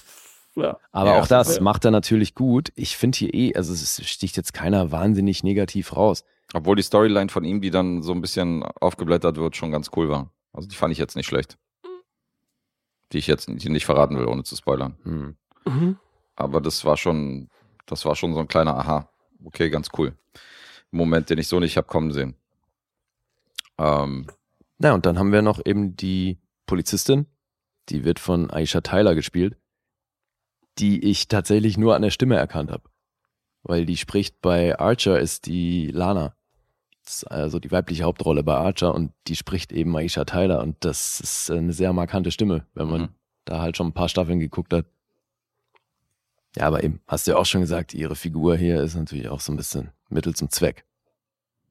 ja, hat mich ein bisschen an die, äh, an die Polizistin von Dark Blue neulich erinnert, die wir hatten. Ja, voll, Ä ähnliche Rolle. voll, ja. Auch so sehr blass und einfach nur so, einfach nur so, hier, hier haben wir noch eine Person, die auf Seiten des Gesetzes irgendwie ja, spielt. Die musste halt da sein, ne? Da Mhm. hat sich aber sonst wirklich niemand groß Gedanken drüber gemacht. Ja. Völlig austauschbar. Schon schade. Ja, also mein Fazit, habe ihn ein bisschen besser in Erinnerung, aber geht immer noch in Ordnung. Wie siehst du das, Alessandro? Ja, wie gesagt, ich hatte, ich hatte damals auch besser in Erinnerung, hab den auch ganz anders wahrgenommen als jetzt. Ebenso, dass er, auch wenn ich so James Wan besser kenne mit seinen Horrorfilmen, wie auch Malignant und jetzt hier auch der, dass er sowas auch wirklich Klassisches machen will, auch wenn er ein bisschen mehr Geld hat. Denn ich hatte auch nachgeguckt und gesehen, okay, der war auch ein bisschen teurer. War bei Malignant aber auch so, weil er halt immer Geld kriegt, weil er irgendwie die Leute ins Kino zieht. Und glaube halt, dass er hier auch nicht mehr wollte, nicht mehr kann, das schon alles bewusst macht. Ähm, ob das dann einem gefällt, ist natürlich eine andere Sache. Ich hatte meinen Spaß dran, Mhm. war jetzt auch nicht mega begeistert. Hm. Kann man sich vorstellen, ne? was ich so für Punkte. Ja, ich habe eine Vorstellung. Aber dieser Film hier hat finanziell nicht, nicht funktioniert. Ne? Nee, Der hat er nicht, ne? Gerade Aber mal es liegt auch knapp vielleicht- 17 ja. Millionen gemacht. FSK, was war das wohl? R-Rating oder was war das? Mhm. Noch höher vielleicht oder so? Nee, Hm. ich glaube Kevin Bacon auch nicht so beliebt vielleicht? Ich weiß es nicht. Weiß auch nicht. Hm. Na gut, so ein riesen Kassenmagnet ist der, glaube ich, nie gewesen. Aber trotzdem, also ich hätte schon erwartet, dass der mal mindestens sein Budget wieder reinholt, aber das hat nicht funktioniert. Und die Kritik ist auch nicht wahnsinnig begeistert von dem Film. Sollen wir zu den Punkten kommen oder wollt ihr Nee, können wir gerne machen. noch Fragen stellen? Okay. Sind wir, also eigentlich sehen wir das ja alle ähnlich so. Nur, Hm, ich glaube, ich sehe das schon bedeutend schlechter als ihr. ja, aber Weil äh, ich fand das wirklich, das ist wirklich kein guter Film für mich. Also Ja, das ist- das beschränkt sich total auf diese Action-Momente. das ist der Unterschied bei den Punkten. Aber von der Sache her sehen wir das trotzdem, glaube ich, alle ähnlich. Mhm. Also wir sehen ja Wir die haben gleich Mankos. ne? Wir sehen die ist Mankos bei der Inszenierung und dass, die, dass es schon sehr dramatisch inszeniert ist und äh, sehr spannend, so in bestimmten Momenten, aber halt jetzt nicht von einem richtigen Könner, also nicht sehr dezent, sondern es ist halt alles, alles so mit dem Vorschlaghammer. Ja, aber also unterm Strich hattet ihr hier ja scheinbar Spaß damit. Ich- habe mich hier wirklich durchgequält. Da ist halt der Unterschied, ja. Ja. Na gut, die Punkte. 6,7 gibt's auf IMDb. Metascore ist bei 36. Das ist gar nicht gut. Rotten Tomatoes von der Kritik 4,2 von 10 ist auch nicht berauschend. Und vom Publikum 3,4. Letterboxd immerhin mit 3,1. Ist das berauschend? Naja, das äh, finde ich noch verhältnismäßig gut. Mhm. So, und jetzt Punkte raten. Ähm, wir haben ja zwei gemeinsame, das würde ich vorschlagen, ich fange bei dem an. Mhm. Ich sag, ihr seid beide bei sieben. Äh, bei mir ist, äh, okay, ich rate erstmal. Ähm, soll ich anfangen oder fängt Alessandro an? Wie ist die Reihenfolge? Nee, bei den gemeinsamen gibt's ja in dem Sinne keine Reihenfolge. Da gibt es Das keine heißt, Reihenfolge. Du kannst. Komm, mache ich gerade. Wie gesagt, ich fuchs mich gerade rein hier, ich bin neu. Ja, ich, da mache ich hier. Ähm, Lee ist bei 4,5. Und das ist noch gut gemeint. Und äh, Guess ist bei 7, sage ich auch. Ja. Okay, ich sag, Alessandro ist bei einer 7,5. Und Lee ist bei einer. Ich glaube, der ist schlechter, Alter. Ich glaube wirklich, der ist schlechter. Ja, Glaube ich auch. 3,5. So, auflösen. Guess, wo bist du? Sieben. Tada! Alessandro. 7,5. Nice. Aber war bis zu 7, 7,5 und das Besondere hat mir so einen Spaß gemacht. Auch im Haus muss ich noch erwähnen. Die Action fand ich auch nicht schlecht im Haus. Als das erste Mal, aber wir wollen jetzt Ja. nicht verraten. Ne? Alle War Action- cool. ja, die, nee, also Ich fand keinen von den Action-Momenten schlecht. Die waren alle irgendwie geil. Ja, aber auch besonders so ein bisschen, weißt du? Also ich meine nicht so wow, aber so kleine kreative, so, so, vielleicht das nochmal gerade besonderer, weil der Rest halt so ruhig war und so low halt, ne, insgesamt. Mhm. Also auf dem, ja. ja, ich bin tatsächlich bei 4,5. Alessandro, geiler oh, Typ, ey. Shit. Oh, gut. Punktlandung von ihm. Shit. Durchquälen. Wo warst du, Guess? Hm? Bei sieben. Bei sieben? Ich war bei einer sieben. Okay. Tja, dann hat, geht hier Alessandro tatsächlich mit einer Nullrunde raus. Stark. Krasser Typ. Guess hat minus 1 und ich minus 0,5. Guter Start, Alessandro. Ja. Ja, weißt du doch, nachher Nee, nee, also ich kurz meine, mal die wieder letzten aus und Male dann so lief doch gut bei dir. drei daneben. ja, genau. Guck mal hier, Joe und Fepse, die Säue, ja. Jetzt haben die so beim Punkteraten, sind die so abgerutscht und haben verkacken gerade und jetzt äh, ziehen die mich auch noch mit rein hier, weißt du? Jetzt ziehen die mich auch noch mit in den Abgrund, indem mir hier so einen Film hier servieren, wo ich so daneben rate. Schweinerei. Ja. Na gut. So, jetzt aber was eigenes. Und ich habe ja gesagt, dann machen wir gleich weiter mit dem etwas düsteren Stoffen, mit einem gewissen Bodycount. Ähm, ich bin gespannt, wer den kennt. Ich habe mir aus dem Jahre 1986 den Film Link, der Butler, angeguckt. Cool. Er ist lange her, den habe ich gesehen als kleines Kind. Ich dachte Link mir, dass du gesehen Kind. Ja, aber das, ich weiß gar nichts mehr. Ich weiß nur noch, was ich gefühlt habe und so ein paar Bilder draußen von der Villa, aber mehr weiß ich echt nicht. Das war's. Du durftest den Geil. noch gar nicht sehen als kleines Kind. Boah, fuck. Ja, ich durfte irgendwas- viel nicht sehen als kleines Kind, ey. Irgendwas klingelt da bei mir im Hintergrund. Das ist nicht witzig. Also Ja. wenn, wie irgendwas klingelt. Also wenn es nicht gleich klingelt, dann weiß ich auch nicht. Dann kommt der Butler. Dann kommt der Butler rein, ja. Klingeling, der ist er. Ach, okay, es ist mit dem Affen. Das mit dem Affen, ja, Spoiler Alert. Wen hast du jetzt beleidigt? Ach, Terrence Stamp, der Affe, spielt da die Hauptrolle. so, Regisseur Richard Franklin, bekannt für sehr großartige Sequels. Äh, Psycho 2 hat er inszeniert und ähm, FX Tödliche Tricks, den zweiten Teil, den mag ich ja tatsächlich ganz gerne. Ich weiß nicht, ob ihr diese FX-Reihe kennt mit Brian Brown, Mhm. wo er diesen äh, Stuntman spielt, der dann so seine Stunts oder seine, seine Special Effects quasi, die er selber so für Filme baut, dann so in realen Kriminalfällen einsetzen muss. Ist schon, ist schon ganz cool gewesen. Okay. Ja, hört sich gut an. Und ähm, also fürs Drehbuch waren zwei Leute zuständig. Für die Story und einer fürs Drehbuch, Everett de Roche, den kennt man vielleicht, weil der auch The Long Weekend geschrieben hat. Das ist auch ein Film aus den 70s, den vielleicht der eine oder andere gesehen hat. Das sind aber auch eher kleinere Sachen, unbekannte Sachen. Also ist jetzt nicht die Riesenbiografie gewesen. Und ähm, es geht um die Studentin Jane Chase. Passenderweise, weil es geht hier um Affen und da fiel mir natürlich sofort auf, okay, der Vorname von ihr ist Jane, Alter. Das ist schon so wie so, wie eine stimmt, Tarzan-Film, gut. verstehst du? Das ist schon mal geil. Und Jane Chase wird von ihrem Professor, Dr. Stephen Phillip, der wiederum gespielt von Terrence Stamp, The Limey, oder wir haben ihn neulich in hier Last Night in Soho gesehen, der unheimlich alte. Mhm. Das ist Terrence Stamp. Ähm, der wird von ihr eingeladen, dass sie ihm assistiert auf seinem riesigen Landhaus an der kargen schottischen Küste. Wir sind nämlich gerade in England. Mhm. Und der hat so ein Landhaus an der schottischen Küste, sehr abgelegen und braucht dort eine Assistentin. Er forscht dort nämlich ähm, an Menschenaffen, hält dort, die, hält, dort, hält dort auch diverse Menschenaffen, an denen er halt irgendwelche Forschung betreibt, mit denen er so Tests macht, so Intelligenztests und ähm, seit Jahren macht er da diese Forschung. Deswegen kennt er sich halt auf diesem Gebiet super aus. Mhm. Und sie kommt dann bei diesem Landhaus an, wird da, wird da praktisch hingefahren. Und der Affe, der ihr die Tür aufmacht, ist gleichzeitig der hyperintelligenteste und älteste Affe da auf dem Grundstück. Das ist der 25-jährige Link. Jetzt mal, jedes Mal ist nur ein beleidigt. Der Affe, der da die Tür aufmacht. und. Ist keine Beleidigung. Aber ist schon ganz geil gemacht, weil du siehst nicht gleich, dass ein Affe ist, sondern er steht halt so im Halbdunkel und so. Es kann halt auch so ein kleiner, so, so ein Rentner sein oder so, weißt du, aber Ein Zwerg oder ein Nase oder was? Rentner. naja, weiß nicht, so ein kleiner Rentner schrumpfen noch auch und wäre noch muckelig dann im Alter. Der ist oben, ne? Aus oben aus dem Film, ne? Der ist klein, quadratisch. Genau, ja, so, Ah. So sieht auch ein Orangutan aus. Nein, das ist der 25-jährige Link, der quasi der Butler des Anwesens ist. Und der ist noch ein Utan? Der ist ein Orangutan. Mhm.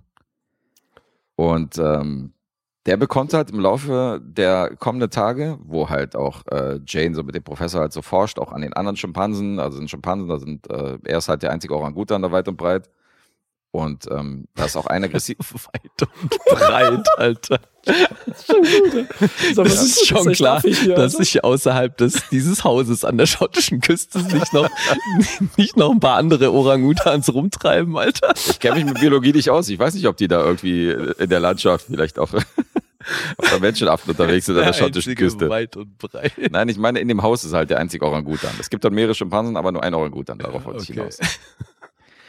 Und der schlaue Link bekommt dann im Laufe der Tage mit, dass der Professor ihn einschläfern will. Oh, okay. Weil der so ein bisschen Scheiße baut und nicht mehr so Herr seiner, äh, also nicht der Professor, sondern der Affe ist nicht mehr so Herr seiner geistigen Kräfte und äh, lässt so ein bisschen nach und deswegen will er Link halt einschläfern lassen, weil er schon alt ist und äh, keine Zeit mehr für den hat. Und als Link das mitbekommt, Wie assi, Alter. als Link das mitbekommt, wird er dann etwas anarchisch und ist nicht mehr so gehorsam. Und ähm, der ruhige Kerl scheint dann so ein bisschen aggressiv zu werden im Laufe des Films. So viel kann ich hier an der Stelle verraten. Mhm. Es gibt dann auch so Momente, die sind dann wirklich unangenehm. Das macht der Film schon ganz gut, weil ich finde, dass Affen in Filmen, was so Creature Horror angeht, total underrated sind. Weil die Affen den Menschen eigentlich total ähnlich sind und weil es ja wirklich intelligente Tiere sind. Und du hast ja ständig irgendwelche, keine Ahnung, wild rumlaufenden Wildschweine oder Bären oder irgendwelche Meerschweinchen oder so. Aber Affen sind ja eigentlich super intelligent. Deswegen bieten die sich eigentlich an, in so einem Creature Horror äh, ins Zentrum gepackt zu werden. Und das ist ja auch so, wie, wie dieser Affe dressiert worden ist von den Tiertrainern für diesen Film. Das ist schon krass. Weil Link war früher nämlich, wurde auch etabliert, war in so einem Zirkus tätig. Und hat in so einem Zirkus, ist er dann aufgetreten und Mhm. hat, halt so, hat dann so irgendwelche Sachen gemacht, hat die Leute zum Lachen gebracht. Unter anderem hat er sich eine Zigarre angemacht. Okay. Und der raucht auch Zigarre. Und ob er jetzt diesen Trick vorführt oder nicht, der raucht hat privat, wenn der irgendwo unterwegs ist und in der Küche sitzt. Privat? ja, wenn er halt irgendwie, wenn er halt eine Stunde frei hat und gerade dann nicht, irgendwie seinen Butler-Tätigkeit nachgehen muss, setzt er sich in die Küche und macht sich halt eine Zigarre an. Mit einem, mit einem Streichholz. Geil, Alter. Also hyperintelligenter Typ. In seiner Freizeit Smart raucht auch, Link ja, auch gerne mal. Zigarre. Und das wird Ah. halt unangenehm, weil, ähm, weil Jane will halt in die Badewanne steigen, lässt sich halt so ein Bad ein und lässt halt die Badetür offen und Link steht halt in dieser Tür und beobachtet sie. Mhm. Und er ist auch der Einzige, der mit Klamotten rumrennt. Der hat halt wirklich so eine Butler-Uniform an. Der hat halt die ganze Zeit so, so einen weißen Frack an und so ein Hemd Ach und so. Okay. Und ähm, steht da da und guckt sie halt an. Und sie will halt, dass er rausgeht. Und er geht halt nicht raus. Und dann guckt sie an. Und das sind so die Momente, wo du denkst, okay, jetzt wird's unangenehm. So, irgendwie ist der, ist der schon spooky. Mhm. Und ähm, es gibt halt so eine Geste, die der Professor den Affen beigebracht hat. Nämlich, ähm, dass wenn die irgendwie Scheiße bauen oder wenn die gerade irgendwas umge umgehauen haben oder irgendwas umgerissen oder irgendwas falsch gemacht haben, dann entschuldigen die sich, indem die so die Handfläche entgegenstrecken. Mhm. Und dann gibt, legt man so praktisch seine Hand auf die Handfläche als Mensch und sagt dann, okay, alles klar, die sei verziehen. Ja. Und das benutzt Link im Laufe des Films so ein bisschen inflationär. Das heißt, die Sachen, die er macht, werden immer schlimmer und er will sich halt jedes Mal entschuldigen und irgendwann wird die Entschuldigung Ja. halt nicht mehr angenommen und dann wird er halt noch aggressiver. Das Okay. ist schon ganz cool. Und ähm, das ist ein, das ist ein geiler Film, der macht Spaß. Ich meine, man muss dazu sagen, der ist von äh, Canon Film produziert worden. Das sind diese israelischen Golan-Cousins, die, die, unter, die hinter Canon stehen. Und ähm, die wollten halt so ein Jaws machen mit Affen. Also Mhm. praktisch der weiße Hai, so das Prinzip, weißt du nur, dass man jetzt einen bösen Affen in, ins Zentrum packt. Und die sind ja bekannt dafür, dass sie so Fließbandarbeiten hingelegt haben. Das heißt, das sind keine hochbudgetierten, krassen Filme, obwohl die schon wirklich Hits gelandet haben, also was Canon angeht. Ich meine, Over the Top, Bloodsport ist von denen und hier Delta Force, die ganzen Chuck Norris-Filme Okay. und so. Mhm. Also die haben schon wirklich paar, paar großartige Filme gelandet und ähm, gerade so damals so, die haben sich halt sämtliche Van Damme-Filme und hier Michael Dudikoff und so danach gerissen, alle Chuck Norris-Filme der 80er und so. Mhm. Dolph Lundgren und so alles. Ja. Genau, Dolph Lundgren. Und von denen ist halt Link der Butler. Also unter der Ägide. Ich muss auch sagen, dass der deutsche Titel halt ein bisschen daneben ist, weil der Originaltitel ist nur Link, Mhm. Was natürlich eine doppeldeutige Bedeutung ist, weil wir wissen ja, Link, Evolution und so macht natürlich irgendwie mehr Sinn, als wenn man noch dieses Butler ranhängt. Insofern hätte ich das, äh, äh, den Originaltitel auf jeden Fall vorgezogen. Der ist schon, schon kluger Titel auf jeden Fall, dass dieser Affe auch Link genannt worden ist, weil das ist ja praktisch die Verbindung zwischen Menschen und äh, die Entwicklung von Affen zu Menschen, das ist die Verbindung. Und er ist ja das Zentrum des Ganzen, er ist ja der intelligenteste von ihm. Also Mhm. praktisch dem Menschen am ähnlichsten. Ja. Und ähm, also du wirst ja an einem oder anderen Moment wirst du auf jeden Fall staunen, äh, was sie diesem Affen alles beigebracht haben und wie gut der dressiert ist und Mhm. dass der, was der so in best bestimmten Momenten macht halt. Das ist schon, ist schon geil. Aber geil, dass du sagst, so Affen sind so underrated, so auch gerade im Horrorgenre, ne? Mhm. Ich meine jetzt gut, Planet Affen und so, da wurde ja zu Genüge behandelt und so und weniger als Horror vielleicht, obwohl da auch ein paar gruselig sind. Ja, Also King das Kong, erste, der erste Krimi, Whodunit-Krimi, der geschrieben wurde von Edgar Allan Poe, der Mhm. überhaupt eigentlich der erste Krimi war, 1840, 41, irgendwie sowas. Jetzt keine Quizfrage hier. Der, jetzt Spoiler für diese Geschichte, für welche Ja, der Geschichte Mörder Spoiler? Jetzt weiß er war ein Affe, ein Orang-Utan. Okay. Geilerweise, weil dem was beigebracht wurde, nämlich der, ein Schiffsfahrer, Marine hatte den immer und der hat sich immer rasiert und der Affe hat das immer nachgemacht. Ah. Und irgendwann ist der Affe entflohen, weil der mit der Peitsche dann immer bedroht, wer das falsch gemacht hat, ist abgehauen. Und dann ist er bei anderen, bei den Frauen ins Zimmer, bei zwei Damen. Und er wollte die rasieren halt. Und hat sie dann die Kehle durchgeschnitten. Stehst du so? Also, Mhm. und das, und da muss das mal drauf kommen. Das ist so der erste Private Eye-Typ, so Sherlock Holmes-Figur, die da war und so, ne? Und der hat das dann halt herausgefunden. Das ist richtig geil und so. Egal, das Okay. war der erste. Das ist, deswegen ist das witzig auch so. Es gab auch mal einen Das Film, wo die, wo die so einen kleinen Affen dressiert haben, dass der irgendwie äh, einbricht. Dass der in irgendwelche Fenster einsteigt und so und dann irgendwelche Sachen klaut und dann so äh, Ketten und Juwelen und so eingesammelt hat. Ich weiß auch nicht mehr, welcher Film das war. Den habe ich auch gerade vor Und ich kenne noch, stimmt, und ich kenne auch noch einen mit, ähm, wo der Affe so Fernsehprogramme immer sagte, was gut oder schlecht war. Welcher war das denn? Da haben sie den für Kotenaffen. Der war immer, hat immer Fernsehen geguckt. Die dachten immer, der Junge hätte es so drauf, aber der Affe hat sich immer gefreut. Das ist so ein 80er-Jahre-Ding. Wenn was Ja, Gutes im Fernsehen lief. Und dann konnte er mal sagen, welche Sendungen gut sind und welche schlecht. Und dann war so gut bei der Produktion da, bei dem Fernsehsender. Ich glaube, das war auch so ein Disney-Ding oder so. Scheiße. Affenfilme, nächstes Mal, neues Thema. Affenfilm, ja, neues Thema. Aber es ist schon geil, so ein, so ein äh, dieses, dieses Affenthema in so einen Creature-Horror-Film zu packen. Dadurch, Mhm. dass sie so intelligent ist und den Menschen so ähnlich und dadurch, dass sie so, so eine Auffassungsgabe haben, weißt du, und äh, deswegen hat mir das gut gefallen. Und das haben halt wenig Filme bisher gemacht, was mich ein bisschen wundert. Aber das ist hier schon ein bisschen, also ich kann mir schon vorstellen, dass der eine oder andere den so ein bisschen trashy findet, aber ich äh, fand ihn gut. Aber wird, wird das denn auch richtig blutig hier? Nee, das ist eher harmlos. Das Ach ist nicht so. einer von diesen Creature-Horror-Filmen, wie so, wo so ein Bär irgendwelche Arme abreißt und so hin und her. Da gibt's Mhm. ja wirklich krasse, brutale Filme, sondern das ist hier schon einer von denen, wo du sagst, das ist schon im Großen und Ganzen ist das eher harmlos, Ach so. aber ähm, trotzdem, trotzdem interessant. Hat auch eine super Schlusseinstellung. Hat eine mega Schlussszene, Mhm. wo du so? Also das ist schon eins der besten Enden, die ich so in, in, in der letzten Zeit so bei Filmen gesehen habe, die ich jetzt nicht mehr auf dem Schirm hatte, wo ich gesagt habe, Alter, okay, das ist richtig geil. Okay. Okay. Das hat mir auch nochmal gefallen. Ja. Wie, du, wie du aus dem Film entlassen wirst, ist ja, äh, sorgt ja auch nochmal für den einen oder anderen Punkt. Ja, klingt so, als hättest du hier eine Menge Spaß gehabt. Ja, war gut. Also jetzt nicht der Mega-Film, aber Aber der subtile Horror die ganze Zeit. So diese Angst vor dem Typen, weil er irgendwie intelligent, Ja. also der Affe. der subtile Horror. Elizabeth Shue halt damals ja auch so ein Shootingstar gewesen, ja, mit Elizabeth Shootingstar. Ähm, hat ja auch bei Cocktail mitgespielt, bei Karate Kid, äh, mittlerweile auch bei The Boys. Und äh, damals so in jungen Jahren kann ich schon verstehen, dass sie in dem Film mitgespielt hat. Da hat mal so ein, mal so, so ein Horror angehauchter Film und so, war natürlich auch hübsch anzusehen. Hollow Man, um den Kreis zu schließen, den Kevin Hollow Bacon Man, ja. Mhm. Ja. Stimmt, ja. Siehst du? Ja. Und Piranha, glaube ich, auch, ne? Da war es auch nochmal so halt und so. Dieser Piranha, der neue, 3D Ja, ja. oder was das war. Ja, ja, auf jeden Fall. Wirklich, da war die auch dabei. Oh Mann. Der war von Aja, oder? Alexander Ja, genau. Aja war der, war der Mhm. neue Piranha. Mhm. Alexandre.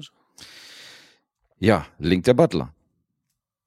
Aber Hm. ähm, die Punkte sehen nicht so rosig aus. Das ist dann eher so, ähm, das ist dann eher die Trash-Fraktion, die sagt so, ja, typischer Canon-Film halt, eher billig. Aber muss ich leider ein bisschen gegenschießen. Also IMDb ist bei einer 5,9. Ich habe keinen Metascore gefunden. Rotten Tomatoes 4,5. 2,9 vom Publikum und Letterbox auch nur eine 3,0. Ui. Das ist alles nicht so prall. Geht eine Stunde 43 übrigens. Das ist, ist aus dem Jahr 86. Okay. Alessandro müsste anfangen, wenn du raten willst. Du kannst natürlich auch einen Joker Ach, nehmen. ja, Ja, du hast einen Joker, das stimmt. auch. Ja. Ähm, Ja. Nee, komm. Ich mach. Ich sag äh, 7,5. Ah, ja, sage ich auch. Ist äh, beides richtig. Sehr schön. 7,5. Na cool, da freue ich weil ich wollte ihn immer mal wieder sehen und ich dachte, der ist bestimmt nicht gut. So weißt du, als Kind warst du so, wow. Und denkst, das ist bestimmt nur Schrott eigentlich, aber schön, der hört sich voll cool an. Das ist schon so ein Ding, wenn du den als kleiner Junge siehst, dann wird er dich, wird er dich beschäftigen und, und du wirst denken, Alter, okay, voll spannend und so. Und wirst so, Mhm. wenn du in den Zoo gehst und du siehst diesen Affen, wirst du schon wahrscheinlich so ein mulmiges Gefühl haben. Aber wenn du den natürlich mit Ü20, 30, 40 äh, Ü60 siehst, 20 war schon passend, das war schon richtig. ja, dann kann ich schon 60. verstehen, dass der nicht mehr, dass der ein bisschen harmloser ist, aber ähm, macht trotzdem Spaß. Cool. Also ich habe überlegt, ihm eine 7 zu geben, aber irgendwie hatte ich dann doch Spaß und die Schlussszene war geil und da habe ich gesagt, komm, hier, halben Punkt, War Trinkgeld. richtig so, richtig so. Cool. Cool. Link der Butler. So, jetzt machen wir weiter mit äh, Alessandro oder machen wir gemeinsam? Das haben wir jetzt noch gar nicht, äh, oder wollen wir den gemeinsam ganz am Ende machen? Ja, würde ich sagen, weil da würde sich auch vielleicht Spoiler-Part anbieten, oder was meint ihr, Mhm. wenn wir Bock er drauf haben? Ja, stimmt. Das ist, eine, das ist ein guter Das ist ein Plan. guter Hinweis, ja. Es sei denn, Anastasios äh, schreibt mir dann irgendwie böse Briefe, dass wir seine Rezension immer am Ende gepackt haben von den, Oh. von den letzten Podcasts und dann kommt die nächste Statistik rein. Ja, Okay, vielleicht das ist ist er meine aber auch, Schuld jetzt. Nein, aber vielleicht ist er dann ja auch wirklich froh, dass wir noch einen Spoiler-Part aufgemacht haben für den Film, weil das, da hat Alessandro True. schon recht. Bietet sich an. True, true. Wahre Worte hier. Na dann. Get away. Ja, dann Alessandro, bitte. Ja, da bin ich dran. Da bin Worum ich dran. geht's? Also, das ist in jeder Hinsicht, Alter. Okay, also. Ich war, als ich das erste Mal eine volle Folge bei euch da war, lang ist es her. Folge äh, Freaky Dry Day, Oh. Folge 64 war das. Da war der erste Film, den ich vorgestellt habe. W wisst ihr das noch? Alter. Das war Dracula. Nee, das war der letzte, der, der peinlichste von allen, den ich da vorgestellt habe. Jedenfalls von der Rezension her, ja. Der peinlichste. Ich zitiere Lee, äh, wie lange geht das hier noch? das, das, Hast du das wirklich so gefragt? Ich Wie gehst ja, du denn mit ich unseren Gästen um? Dass der überhaupt nochmal wiedergekommen Ja, ist. eben, vor allem scheinbar schwer traumatisiert. hier. Oh ja, das habe ich mir gemerkt. Okay, ich sag's euch. Paranormal Activity habe ich damals gebracht. Ach, ja. Oh ja, stimmt. Was ja könnte ich dann jetzt bringen? Den zweiten Teil. Den zweiten Teil, Ach. Großartig. weil sich damals Guess auch so gefreut hat. ja, Guess freut sich jetzt schon. Zumindest passt er in das, äh, in das Schema. Ja, mehr oder weniger schon. Aber da hat sich Lee wieder von der menschlichen Seite gezeigt, von wegen so, ja, wie lange geht denn das noch? Weil da meint er im Nachhinein so, fandst du nicht, dass du ein bisschen zu gemein warst zu, äh, zu Alessandro so bei Paranormal Activity? Der ist ja voller Leidenschaft und du hast da die ganze Zeit gehatet, so fandst du nicht ein bisschen fies? Da war, war viel schlimmer das mit Lee, Alter, was er auch nicht so gemeint hat, natürlich. Aber Das hat dich mehr So. traumatisiert, okay. ja, ja, nee, das andere war ja Spaß. Ich wusste ja, dass du ähm, nicht so auf Phone Footage stehst oder nicht auf Paranormal Activity. Das hatte ich gehört. Deswegen Ja, aber wenn man so, witzig. äh, was Lee meinte, so, wenn du halt so einen Herzfilm hast und du sch sch schwärmst die ganze Zeit und dann ist halt einer, der zieht, der zieht halt mal alles runter und sagt so, nee, das war Mhm. voll scheiße und nee, und das ist voll scheiße. Das ist halt so, Ja, kann mir, so- mir würde das wehtun ja. bei so einem Herzfilm, aber ja, du, jedem das Aber sein. wie gesagt, ich wusste ja, dass er nicht gut findet und ich wusste, also, dass wie er reagieren würde. Und bei dem kann man es ja verstehen irgendwie, ne, dass so einer gar nicht drauf klarkommt und so, ne. Ist ja jetzt kein, keine Ahnung, was Schweindilemma oder Ja. Forrest Gump für dich oder so, ne. Da würde Ja, ich auch eben. nicht sagen, Alter, bist du Assi, Alter, wie findest du den? Null Punkte. Das, kann, das mache ich ja dann nicht. Das ist ja noch was anderes. Das wäre heftig. Das wäre heftig. Aber fangen wir jetzt an. Paranormal Activity 2. Wie gesagt, alles so, was der eingenommen hat und so nachhören bei Folge 64. Aber nur bis dahin, nur die erste Dings und dann, dann nicht mehr. dann nicht weiter, Alter. Uns ist egal, Hauptsache Stream. Wie Hakan jetzt sagen würde. Nee, es geht schon, ja, ist ja bei euch, ne? also genau, Hauptsache Streams ungefähr. Schöne Grüße an Hakan und Michael übrigens auch noch. Genau, davon muss man ja auch machen. Ähm, wie fange ich an? Guck mal, das ist eine andere Frage als worum geht's. Wie fange ich an? Auch nicht schlecht, ja, Ja. ja. Ist schon besser, ist schon besser. So ein kleiner Überleitungsmäßig. So. Will da jemand gesampelt werden? Also, die, der zweite Teil sehen wir eine Familie, bestehend aus Mutter, Vater natürlich, einer Tochter, die schätze ich mal so auf 14 und einem Neugeborenen. Die kommen so nach Hause, von Footage wird natürlich alles mit der Kamera gefilmt, ne? Kind ist da, bla bla. So ein kleiner Zeitsprung, das Kind ist dann schon so, also wirklich ein kleiner, sechs Monate auf einmal oder so, ne? Sowas in der Richtung. Kann man nicht genau sagen, ist halt ein kleines Kind, äh, schläft da in in der Wiege und so, bla bla. Wir sehen dann, wie die Familie die Protagonisten aus dem ersten Teil besucht. Das ist nämlich ihre Schwester. Da ist die Verbindung. Okay. Versteht man, ne? Fragt Mhm. immer bitte, ne? Ja, Das- das- nee, du, ich hätte sonst eh gefragt, in welcher Verbindung der zum ersten steht, deswegen Ja. vielen Dank dafür. Hast du damals schon gefragt, wie stehen denn die ganzen Teile in Verbindung, wenn so und so? Und dann habe ich ja gesagt, die sind irgendwie verwandt miteinander und so Mhm. und, oder haben mal da gewohnt und das war's. Wie alt ist denn die Schwester? In welchem Ort spielt das? Fickt euch. So. Und wir sehen dann halt diese Verbindung, dass die da ist. Fertig. Irgendwann passiert halt irgendwas. Fertig. passieren dann komische Sachen, ne? So, fickt euch mal. Ey, sorry, das war einfach gerade lustig. Wie er so, ja, ne? fertig. Das ist so, so unnötig, dieses Fertig, Alter. Das soll man, das kann man nicht, nicht nachdenken kann wieder. Das ist so. Weil das du so, erzählst den ja weiter, das ist ja nicht fertig. Nein, ist sie fertig. Aber Ja, das erstmal so sich als Dings, Mann. Weil, weil das ist so schwer. Den habe ich als erstes geguckt. Ich muss jetzt gerade für den ganzen Film, ne? Ich muss gerade wieder Review. Ich habe ja noch die anderen auf bla. So, dann passieren so gefühlte Einbrüche. Die Tür ist offen, alles ist durcheinander, wenn sie nach Hause kommen, ne? Alles ist so durchwühlt, aber es wird nichts geklaut. Das sind so die ersten paranormal, paranormalen Aktivitäten. Darauf, die haben Kohle, großes Haus, riesen Pool. Daraufhin installieren sie überall Kameras. Also, wie heißt das denn? Nicht Spionagekameras, sondern Wachkameras. Überwachungskameras. Überwachungskameras. Genau. Die immer sind immer wach, deswegen wahrscheinlich. Ähm, und Film haben wir da diese Position. Das ist so diesmal das Gimmick mit, so ein bisschen das Neue, dass wir nicht diese Handcam die ganze Zeit haben, mit der sie rumlaufen, die sie irgendwo hinstellen, sondern diesmal zusätzlich zu der Handkamera noch überall diese Kam Überwachungskameras. Mhm. Und da haben wir natürlich dann fest etabliert, einmal draußen den Pool, dann die Küche, das Kinderzimmer mit dem Baby natürlich, schön mit Nachtsicht ähm, und ein Flur. Das sind so die Bereiche da eben zur Eingangstür, die wir dann immer andauernd sehen, jede Nacht. Mhm. Am Anfang des Films wird übrigens, weil es ja von Footage und damals so wie bei Blair Witch Project so ein bisschen, ne, steht dann auch so in schwarzen Lettern geschrieben, es gibt keine Credits, steht dann nur so Paramount dank den Familien der Verstorbenen. Der Familie der Verstorbenen und so.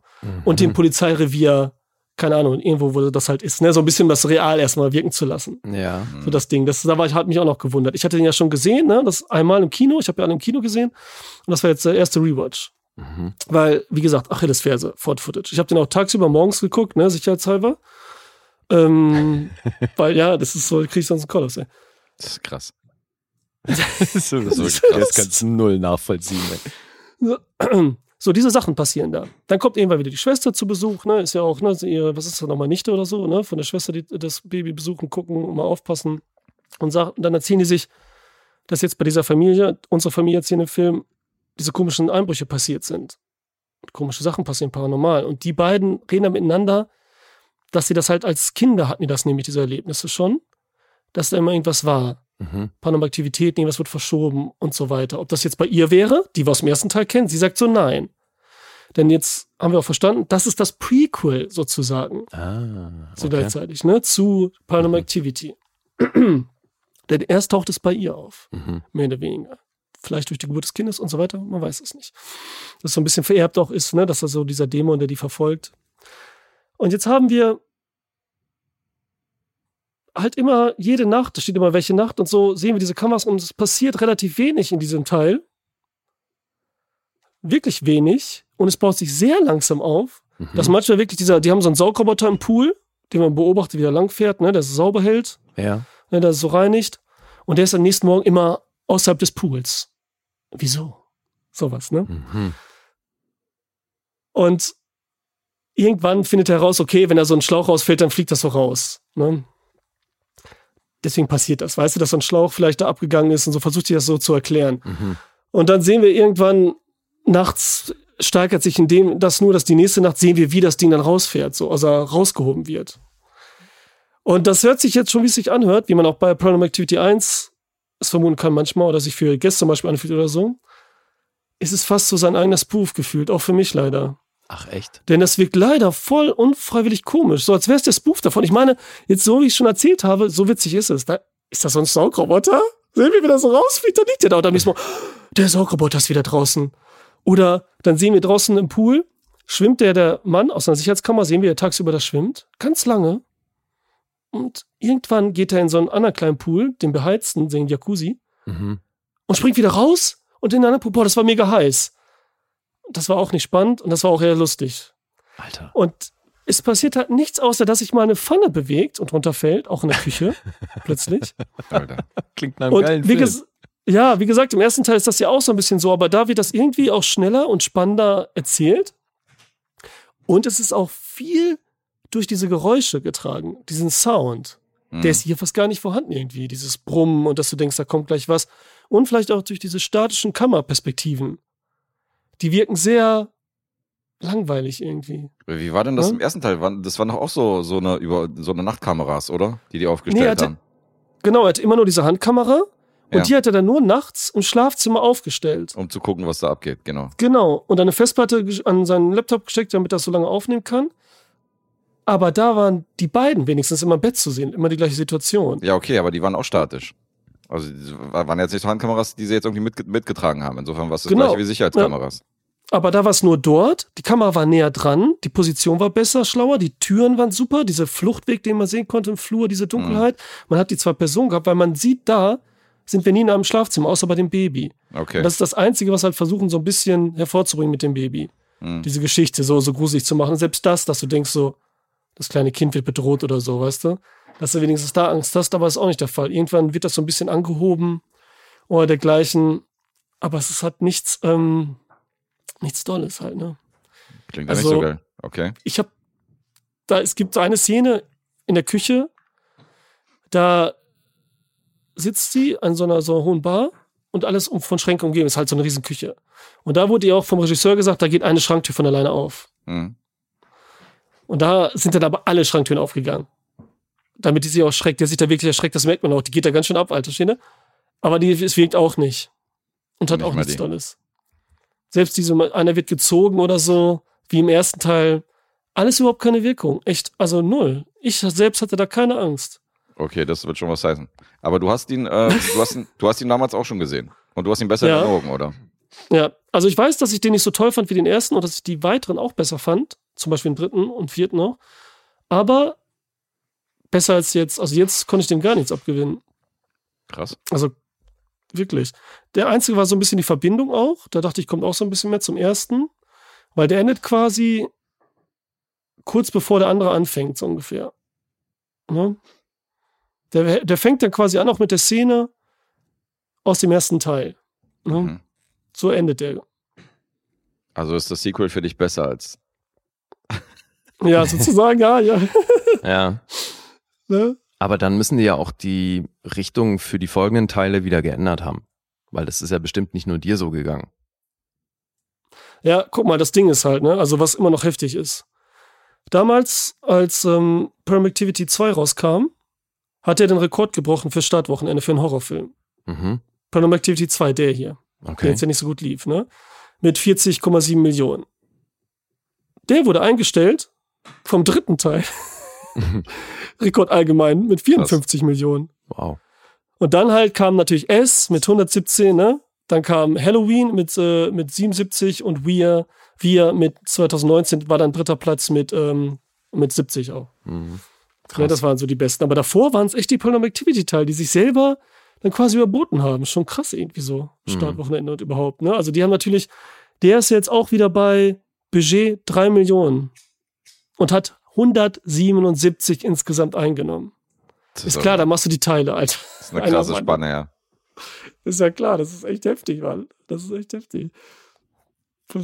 Aber sonst, der Film an sich, wie gesagt, in statischen Dingern funktioniert nicht, weil die schlecht, also was ich noch genau, was ich nicht gesagt habe, Regisseur ist auch nicht irgendein so ein Hallodri, also Orem Peli, der den erst gemacht hat, der hat ja keinen mehr gedreht danach, ne? nur natürlich produziert mit. Mhm. Das ist ja auch kein richtiger Regisseur, das war so einer, ich habe eine gute Idee, ich mach das mal und zack, geschafft, ne? als hätte er irgendwas erfunden oder so. Ist ja einfach so, ne? Alter Schwede, richtig geil. Ich erfinde mal das iPhone so ungefähr. Ähm, und der zweite von äh, Todd Colpin Williams. Sagt euch der was? Das ist der Regisseur von The Door and the Floor. Mit Ah. Jeff Bridges und Kim Ah, okay. Basinger. Kim Basinger, ja. Mhm. Krass. Und der, der gefiel mir sehr. Atmosphärisch gut inszeniert und den, Den fand ich richtig toll. Und der war vorher, 2004. Danach hat er aber nur noch äh, Pulse, also Cell gemacht. Hier von Stephen King, eines der neuen Bücher verfilmt mit ähm, Samuel Jackson und John Cusack. Der ist beschissen. Mhm. Der ist richtig scheiße. Ja. Boah, der Ja, ist richtig scheiße. Mit den Handys und so. Ja, und der, wenn er nicht mal Paranormal Activity-Film hinkriegt, ja, Prost Mahlzeit, Alter. Mhm. Jetzt ist er raus. Jetzt hat er irgendwie nichts mehr gemacht. Der war, der war mit Dings, äh, Franke, äh, Franke Jansen zusammen. Lange verheiratet auch. Das hat er aber wenigstens hingekriegt. Okay. Egal. Die nächste Errungenschaft. ja, so. Oh auch das verloren. Ähm, C. Also, Hab wie gesagt, also die waren einfach nicht schön gewählt, die Kamera, die Perspektiven, die Figuren sind einen mit den Mehrfiguren auch egal, die sind nicht so toll, sympathisch wie die ersten. Was sie dagegen machen und wie sie drauf kommen und die Angst kommt nicht so rüber. Das war dann doch ein bisschen intimer mit dem Pärchen im ersten. Mhm. Da kam die Angst besser rüber und so. Das war, hier ist es so, da fragen sie die Haushälterin, die Mexikanerin ist. Ne, Die haben noch eine Haushälterin, die ist auch noch eine Figur dabei, die habe ich ganz vergessen. Die natürlich Mexikanerin ist und dann natürlich so ein bisschen Voodoo-Scheiß kann, so ein bisschen irgendwas, ne? Hier Kartenlesen Dings. Okay. Und die hat auf einmal den Trick drauf, dass wir hinkriegen, den Dämon wegzubringen. Aus ihr raus und in, muss aber woanders hin. Versteht ihr? Und ihr wisst ja, wo es dann hingeht. Ich spoilere jetzt nicht, aber ist Prequel, wo geht der wohl dann hin, der Dämon und so, ne? Und das kann die auf einmal. Und sonst klappt da nie was, aber das kann mal, die Haushälterin hat das gerade drauf. Zwinker, zwinker. Mhm. Wir machen das mal locker flockig. Tja. Convenient. Ja, auch Tja. das wieder so Klischee und unfreiwillig komisch wahrscheinlich. Diese mexikanische Haushälterin, die dann auf einmal Voodoo-Kräfte hat und so. Ja. Das, Naja. das war auch äh, wirklich von wer weiß wer hergeholt. Ja, Also zum Glück habe ich mir den nicht angeguckt. Das klingt nicht, wie- das klingt wie etwas, wo ich mich aufgeregt hätte. Ich habe ja tatsächlich nochmal Paranormal Activity im Kino gesehen. Habe ich dir das erzählt? Nee. Diesen The Marked Ones. Da wurde ich nochmal reingeschleppt. Das ist so Der, mit so, Wie viel Teil ist das dann? keine Ahnung, das war so mit mexikanischen Gangs und so hin und her, wo es auch so um, um so, um so gläubige mexikanische Gangs, die aber trotzdem irgendwie auf der Straße leben und so geht und, äh, und die wurden dann auch von diesem Dämon heimgesucht. The Marked Ones. Das ist 2014 oder so gewesen. Mhm. Ist das nicht der mit dem Jungen?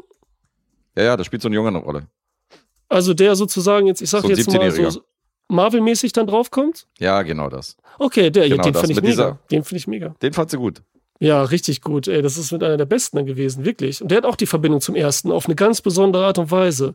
Wirklich. Ich krieg gerade Gänsehaut. Also Okay. der hat mir auch richtig Angst gemacht und so, ne? Also ich meine, wer, ich weiß nicht, ob ihr es gesehen habt, deswegen habe ich ja damals diese Verarsche gemacht, live nachts mit dem Ja, Paranormal. Activity-Ding. Das hatte ich ja damals deswegen gemacht, einmal, weil du es ja so schrecklich findest, Das weil das so die erste Verbindung war. Und dann habe ich das ja. Äh, und das war halt gruseliger, meine Szene, weil das aus dem ersten ist, mit diesen Geräuschen, mit den Fußstampfen und so. Ne? Das war hier halt gar nicht anwesend. Hier war gar nicht das Böse greifbar. Es ist ja nie greifbar und sehbar, aber hier, im ersten Teil schon. Durch Sounddesign, Mhm. durch Bewegung und durch, wie gesagt, die statischen Perspektiven sind halt schlecht gewählt. Und das macht der dritte halt zum Beispiel wieder viel besser mit so einer Schwenkkamera. Das ist so gruselig, wenn ihr so langsam fünfmal hin und her schwenkt, von einem Raum zum anderen im Flur und man denkt, hier kommt gleich was und so. Das ist richtig Das gut. ist so Alter. geil, dass du das so das feierst, ey. Das ist so witzig. Guess versteht die Welt nicht mehr und Alessandro feiert. Das ist herrlich. Ja, die zeigen halt die Außer ganze Zeit nichts so und das findet halt Alessandro gut. Das ist so zehn Minuten nichts und dann passiert mal kurz was so und ich denke mir nur so, warum zeigt die mir zehn Minuten nichts so? Was soll das, Alter? Ey, der weiße Hai. Aufbauen, langsam die Spannung, das Böse, das sieht man da auch nie, weißt du? Ja, aber da passiert ja, das- wenigstens das- was. Da ist ja, ja, Dialoge und keine Ahnung. Ja. Naja. Ja, man mag die auch alle nicht. Ver im Vergleich der weiße Hai mit Paranormal Activity, Alter. Wo bin ich denn hier gelandet? Was für Laden, Alter. Äh, die einzige, die man noch kennt, die ältere Tochter, Molly Ephraim. Last Man Standing, da ist das die, die ähm, ältere Tochter auch. Okay. Ein paar Stoff, ne, die hat da, ähm, ja, eigentlich immer mitgespielt. Den finde ich auch richtig gut. Nee, Du meinst die nee, Serie? die Serie, die Serie meine ich Hm. jetzt. Ach, die Serie? Ich dachte, du meinst den Film ja, die Serie mit Tim Allen. Das Tim Hör mal, wer hämmert mit Töchtern statt Jungs. Allen. Last Man Standing? Ja, Kenn Mhm. ich gar nicht. brauchst du auch Richtig nicht. gut. Auch Echt nicht. dafür. okay, Ja. auf wen soll ich jetzt hören? Richtig gut. Brauchst du nicht. Richtig gut. ja, den brauchst du nicht gucken, Mann. Ist, ist okay. Wenn der Hör mal, wer hämmert, geiler fand's auf jeden Fall. Also Ich habe ja nicht mal, ich habe ja nicht mal, hör mal, wer der hämmert ge- geguckt. Ich habe das Nein? nie gesehen. Nee, ich war nicht Hab mal. ich geliebt. Ich habe Hab das ich nie geliebt. geguckt. Ja, siehst du, wenn das schon nicht deins war, dann vergiss es, Alter. Nee, dann brauchst du Last Man ja. Standing mal so gar nicht gucken. Naja, gut. Okay. Ich weiß nicht, ob man irgendwas verpasst hat, wenn man jetzt äh, irgendwas von Tim Allen nicht gesehen hat. Also, Nee, der also hat jetzt der nicht die Riesenfilmografie eben. und auch jetzt die Serien sind jetzt kein Mega-Highlight. Also ich glaube, da hatten wir es ja schon mal von, als ich hier einen Film hatte, wo er tatsächlich die männliche Hauptrolle gespielt hat. Welcher war das noch? Das war auch so ein Ach. riesen Ensemble-Ding. Ähm, Ja, da war Ich was. weiß wer, von einem Großregisseur auch, Mann. Wer war denn? ja, Das war aber nicht dieser Weihnachtsfilm gewesen, oder? nee, Da in Los Angeles auch, diese Hollywood-Heinis, wo Ja, jeder ja, genau. mitgespielt hat, ne? ja. War eben Fällt mir riesen grad auch so. Riesencast, oder- aber eher so ein bisschen im Zentrum. Mhm. Äh, und das war auch schon kein Highlight. Also ich wüsste jetzt auch nicht, ob der Galaxy. Quest vielleicht? Wie bitte? Galaxy Quest vielleicht? Nee, das ist aber ein guter Film. Galaxy Quest Ja, ist für deswegen, mich noch das so das ich das Beste wahrscheinlich in seiner Ja. Vita. Ja, Ja, das stimmt. Äh, Nee, den meinte er aber nicht. Ja, ja, ich nee, nee, das weiß ich, egal. dass er den nicht meint. Ich meinte nur als guter noch. Ich Ja, das stimmt. Nee, Film. stimmt. Red Belt, Red Belt finde ich nicht schlecht. Hm. Red Belt Also ist ich habe ihn ja in El Camino- gerade, ne? also, In El Camino Christmas habe ich ihn gesehen, der ist ja auch okay so, aber das meine ich ja so, dass du nichts verpasst hast, wenn du seine Filme nicht gesehen hast. Da ist nicht so ein, da ist nicht so ein Film bei, wo du sagst, Alter, ich musste gesehen haben. So. Das Ja, also wenn man jetzt mal Toy Story rausnimmt, ne? Gut, okay, Ja. ja, Ja. Ansprecher, okay. ja. Aber damit hier. Eschen Aber ja, vor. bin ich voll bei dir. Also ich wüsste auch jetzt keinen Film, wo man sagen müsste, hey, den musst du gesehen haben, obwohl Tim Allen dabei ist. Ja. Also, Ja, ja. Da sind ein paar bei, wo du sagst, ist ganz nett, aber Da geht er in dieses Kampfsportstudio und lernt Jiu-Jitsu, Tim Allen. Bei diesem Etchefor-Mann. Und er ist so ein Schauspieler, eigentlich so ein arroganter. Tim Allen, der ist, der ist recht gut. Der ist echt gut. Den müsst ihr euch merken, 2008. ist er genauso gut wie Paranormal. Activity? Bitte? Ist er genauso gut wie Paranormal Activity? Fick dich. Auf wen von euch beiden soll ich jetzt hören? Alter, ich komme gerade nicht drauf klar, dass Toys Jede Menge Ärger ist das, ne? Jede Menge Ärger, ja. Stimmt, mit äh, Big Ray Russo. Trouble. Ja. so, so hieß der? Stanley Tucci, Tom Ja, Sizemore, genau. Johnny Der Knoxville. hieß das jede war der, Menge. ne? Wie hieß der im Original? Äh, Big Trouble. Big Barry Trouble. Sonnenfeld, genau. Ja, Mann. So. Der ist nämlich auf Disney, habe ich den gesehen, weil der auf Disney Plus jetzt war. Da habe ich den nämlich auch letztens geguckt. Den habe ich auch gesehen, ja. Jetzt Ja, das nicht von der Atmosphäre ganz witzig, weil Barry Sonnenfeld sieht ja ganz gut aus, aber irgendwie kam da nichts rüber mit diesen ganzen Leuten und Schauspielern, Figuren. Das war irgendwie, ja, nichts halbes, nichts Ganzes, das stimmt schon. Ja, der war okay. Alter, Toy Story ist der vierte Credit in Tim, Al Credit in Tim Allens Vita. Mhm. Wie krass ist das denn? Ich dachte, den gibt's schon viel länger. Ja, das Serie erstmal wirklich nur gemacht, ne, muss man sagen. Der hat echt viele Staffeln damit. Nee, nee. Ja, aber das war danach alles. Das meine ich ja, das finde ich so krass. Nee, hör mal, wer der hämmert war ja davor. Nee, ah doch. Also es stimmt. fing Ah, 91 an, 91 ne? an, fing Ja. 91 an. Ah, okay, jetzt stimmt, das ist bei IMDb immer ein bisschen doof gelistet. Santa ne? Claus sind halt diese Reihe auch, wie alle ihn kennen, ne? Hm, das muss man halt mögen als Weihnachtsfilm Heini und so, ne? Ja. Also ja, ich mag's. So, jetzt sind wir hier zum Tim Allen Special mutiert. So. ja, schlimm. Jetzt hört auf zu googeln und äh, Ey, konzentriert euch auch mal. mal sein. Wir haben ja Zuhörer. Ja, Paranormal Activity. Es klingt wirklich nicht gut, was du erzählst. ey. Mhm. Also, ja. Gers, du hast den aber gesehen. Wie viele Teile hast du denn insgesamt überhaupt gesehen? Ich habe nur die beiden gesehen. Ich habe den Ach ersten so. gesehen und diesen äh, von 2014. Ach so, den zweiten kennst du jetzt gar nicht. Nee, nee, den kenn Ah, ich okay. nicht. Das hab ich mir, also als ich den ersten gesehen habe, dachte ich eigentlich, ich will nie wieder einen sehen. Mhm. Und dann hat mich äh, meine Kinobegleitung damals überredet, unbedingt diesen Film zu gucken, weil der soll ja echt gut sein, das soll ja der Beste sein und so. Ich so, mm. und war dann drin und hab dann bei Letterbox den mit einem Stern gelockt, statt einen halben Stern wie der erste. Also er war Wow. besser. Sie hat ihr Wort gehalten. Okay, wow. Ja. Aber trotzdem ein Kinobesuch, den ich mir hätte sparen können. Ja, aber ich meine, Alessandro war ja beim ersten, glaube ich, auch bei 10, ne? Da war er bei 10, ja. Ja. Ja.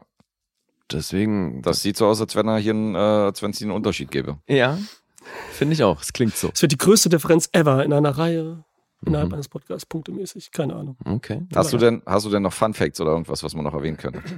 Nee, alles das, was ich gesagt hatte. Wie gesagt, einmal wurde dir nicht gesagt, dass da alle Schränke aufgehen statt einem. Zur Überraschung. Dann Okay. das mit dem, mit dem Dings war ja witzig, mit dem, ähm, äh, wichtig, was er so eingenommen hat und so, ne? Mhm.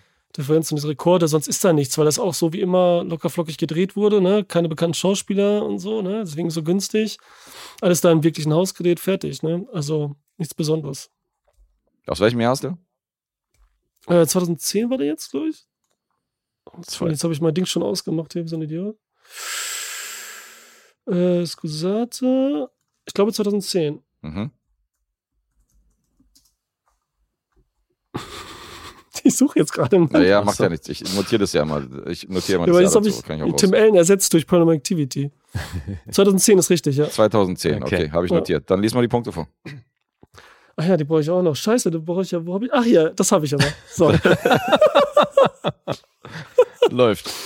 äh, ja, Entschuldigung, Leute. Obwohl, er hat noch gewonnen. Teen Choice Award 2011. Bester Horrorfilm. Nice. Na, da, Glückwunsch dann. zum T- T Choice Award. das Krass, ist ja, das wahrscheinlich heißt auch genau auch die was, ne? Zielgruppe. Den Preis haben wir hier, glaube ich, noch nie, auf, nie aufge, aufgezählt. nee. Aber das ist ja, das ist das Zielpublikum, Alter, bei so, Tino, das ist ja schon, ne? Ja, da So. bist du aber raus aus dem Zielpublikum. Was ist da los, Alter? Na, IMDb. IMDb 5,7. Metascore 53. Komm. Letterboxd 2,5. Hm. Rotten Tomatoes Kritik 6,1. Oh, Hm. Audience 3,2. Hm. mehr als Link der Butler auf jeden Fall. Mhm. Ja, aber wir haben heute scheinbar insgesamt nur so, also aus Kritikersicht ziemliche Gurken. Ja, die düstere Filme, die werden dann immer verwurschtelt, die sind alle fies, ey. Hm, Nee, das stimmt doch gar nicht. nicht alle, ich sage Also der Auftragsfilm. Ja. Ja, Leute, dann ist, sag, ich sag mal einen Tipp, wenn ihr es raten wollt. Ihr wollt bestimmt nicht raten bei dem, ne? weil das so schwer ist mit schlecht. Das ist Ähm, halt, ja. Ja, du brauchst, also wenn du willst, klar, gib einen Tipp, aber du brauchst ja nicht. Also wir, es bleibt ja uns überlassen, ob wir den raten. Okay, wie ihr Gib einen wollt. Tipp. Wollt ihr? Ja oder Du nein? bist auch ein Depp, Alter. Hm? Da grätscht man noch nicht rein, wenn einer so einleitet. Also Nein, ich weil sage, er, jetzt, weil er jetzt gesagt hat, er ist eh davon ausgegangen, dass wir den nicht raten. Deswegen meine ich ja, das ähm, hat er ja recht. Er braucht uns keinen Tipp geben. Das muss nicht sein, dass wir den nicht raten. okay, ich sag's jetzt einfach. Also ich bin schlechter, glaube ich, wenn ich es jetzt gut ausrechnen Als beim kann, ersten. als die, als Tipp. die ganze Leute hier. Ne? Als die, was ich vorgelesen habe, Ja. MDB und Co. Ne? Bin ich schlechter? Und ich habe wirklich, weil das schwierig immer ist mit schlecht und so, ne? Ich, ne? Habe ich dann auch wirklich die erste Zahl genommen, die in meinen Kopf kam, einfach. Mhm. Das bringt euch mal. Vollkommen legitim. aber stimmt, tippmäßig äh, ein bisschen dünn. Aber Ja, komm, alles fein. Das ist Ich schon mal muss, eine Richtung, hättet ihr eh gesagt, ne? Ja, ja. Ich muss anfangen und ja, hier bietet sich nur wirklich an, einen Joker zu nehmen. Und das mache ich auch. Sehr gut. Joker ist für Pussys, hat Lee immer so schön gesagt. Mhm. Und ähm, Deswegen nimm's noch.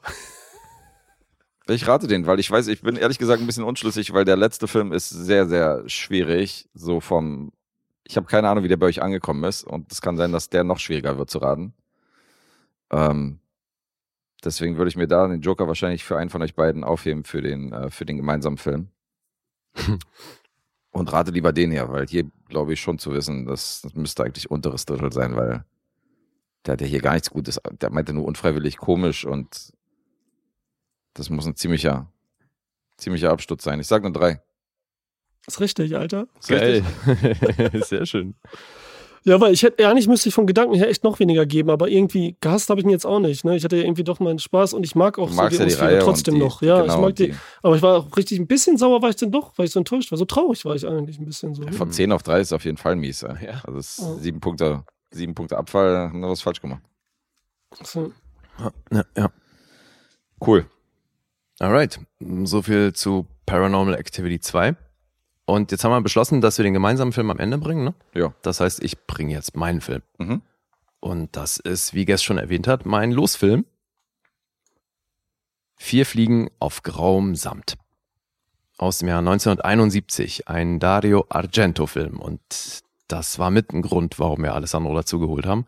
Du bist ja quasi ein Connoisseur von Mhm. Argentos Schaffen. Und das ist, glaube ich, recht hilfreich, weil das ist ja schon ein recht frühes Werk, sein dritter Film und damit der Abschluss der Tiertrilogie, weil seine ersten beiden Filme, mh, der Vogel mit den Kristallfedern und die neunschwänzige Katze, die haben ja auch schon Tiere im Fokus gehabt und hier geht's eben um besagte vier Fliegen. Wir haben den alle gesehen. Äh, ja, haben wir. Also an der Stelle müssen wir mal Sarah grüßen, weil das natürlich auch äh. Zwei Fliegen mit einer Klappe, weil sie auch großer Fan von Alessandro ist, ja, und dass der jetzt dabei Ach ja? ist, ihren Film Saluti, zu. Sarah. Ciao. Ja, Saluti. deswegen dachte ich so Win-Win-Win. Absolut. Auf allen Ebenen, wenn wir den hier gemeinsam besprechen. Und ähm, ich weiß nicht, habt ihr den, also Alessandro, du kanntest den wahrscheinlich eh schon. Hast du den nochmal Mhm. aufgefrischt, oder? Hast du den jetzt nochmal geguckt? Also nicht komplett. Ich hatte noch mal so ein bisschen so zum Auffrischen halt noch mal rein. Jetzt gerade eben, weil ich so Das lange gewartet habe, bis ihr fertig wart. Mhm. Okay. Aber ich habe vor zwei Jahren gesehen, ne? Okay. Guess. Das letzte Mal Du- für den Giallo mit. äh, Ich habe ihn jetzt extra für diese Besprechung, habe ich, äh, hab ich mir den zum ersten Mal angeguckt, ja. Ich kannte den gar nicht. Okay. Auf welcher Sprache hast du den geguckt? Äh, ich habe die Argento-Filme immer auf Englisch geguckt. Mhm. Weil das italienische Synchro, das ist ja komplett asynchron. Also da, kommt- da das, ich habe das auch mal ausprobiert auf Italienisch und dachte, nee, das geht gar nicht. Und äh, Englisch ist aber einigermaßen guckbar. Ja. Hast du ihn diesmal auch auf Englisch geguckt? Ich habe den erst auf Italienisch und dann auf Englisch geguckt. Okay, ja, macht mehr Sinn. Hast du ihn zweimal geguckt? Ja. So Ach, du hast ihn verstanden? komplett geguckt auf Italienisch? Ja. Oh, okay, wie krass. Ich habe Italienisch hab ich drei Minuten ausgehalten und dachte so, nee, das ist ja komplett asynchron. Ja Äh, gut, aber asynchron, also hatte ich bisher bei jedem Argento-Film, dass das zumindest früher oder später bei dem einen oder anderen Schauspieler ist irgendwas asynchron, egal in welcher Sprache du das guckst. Naja, aber die Dialoge sind ja schon auf Englisch gesprochen. Ja, meistens. Hm. aber eben auch nicht immer. Und ähm, also ich finde, wir hatten da schon einige Argento-Filme, wo das nicht immer durchgehend funktioniert hat. Aber wie auch immer, ja, hier sind natürlich, weil es ist ein Paramount-Film und deswegen sind hier schon viele englischsprachige Schauspieler zum Einsatz gekommen und demzufolge ist ja, wurde hier das meiste auf Englisch gedreht. Mhm. Und deswegen ist das auf jeden Fall die Fassung, die am ehesten noch synchron ist, was so Lippenbewegungen und so angeht, ja.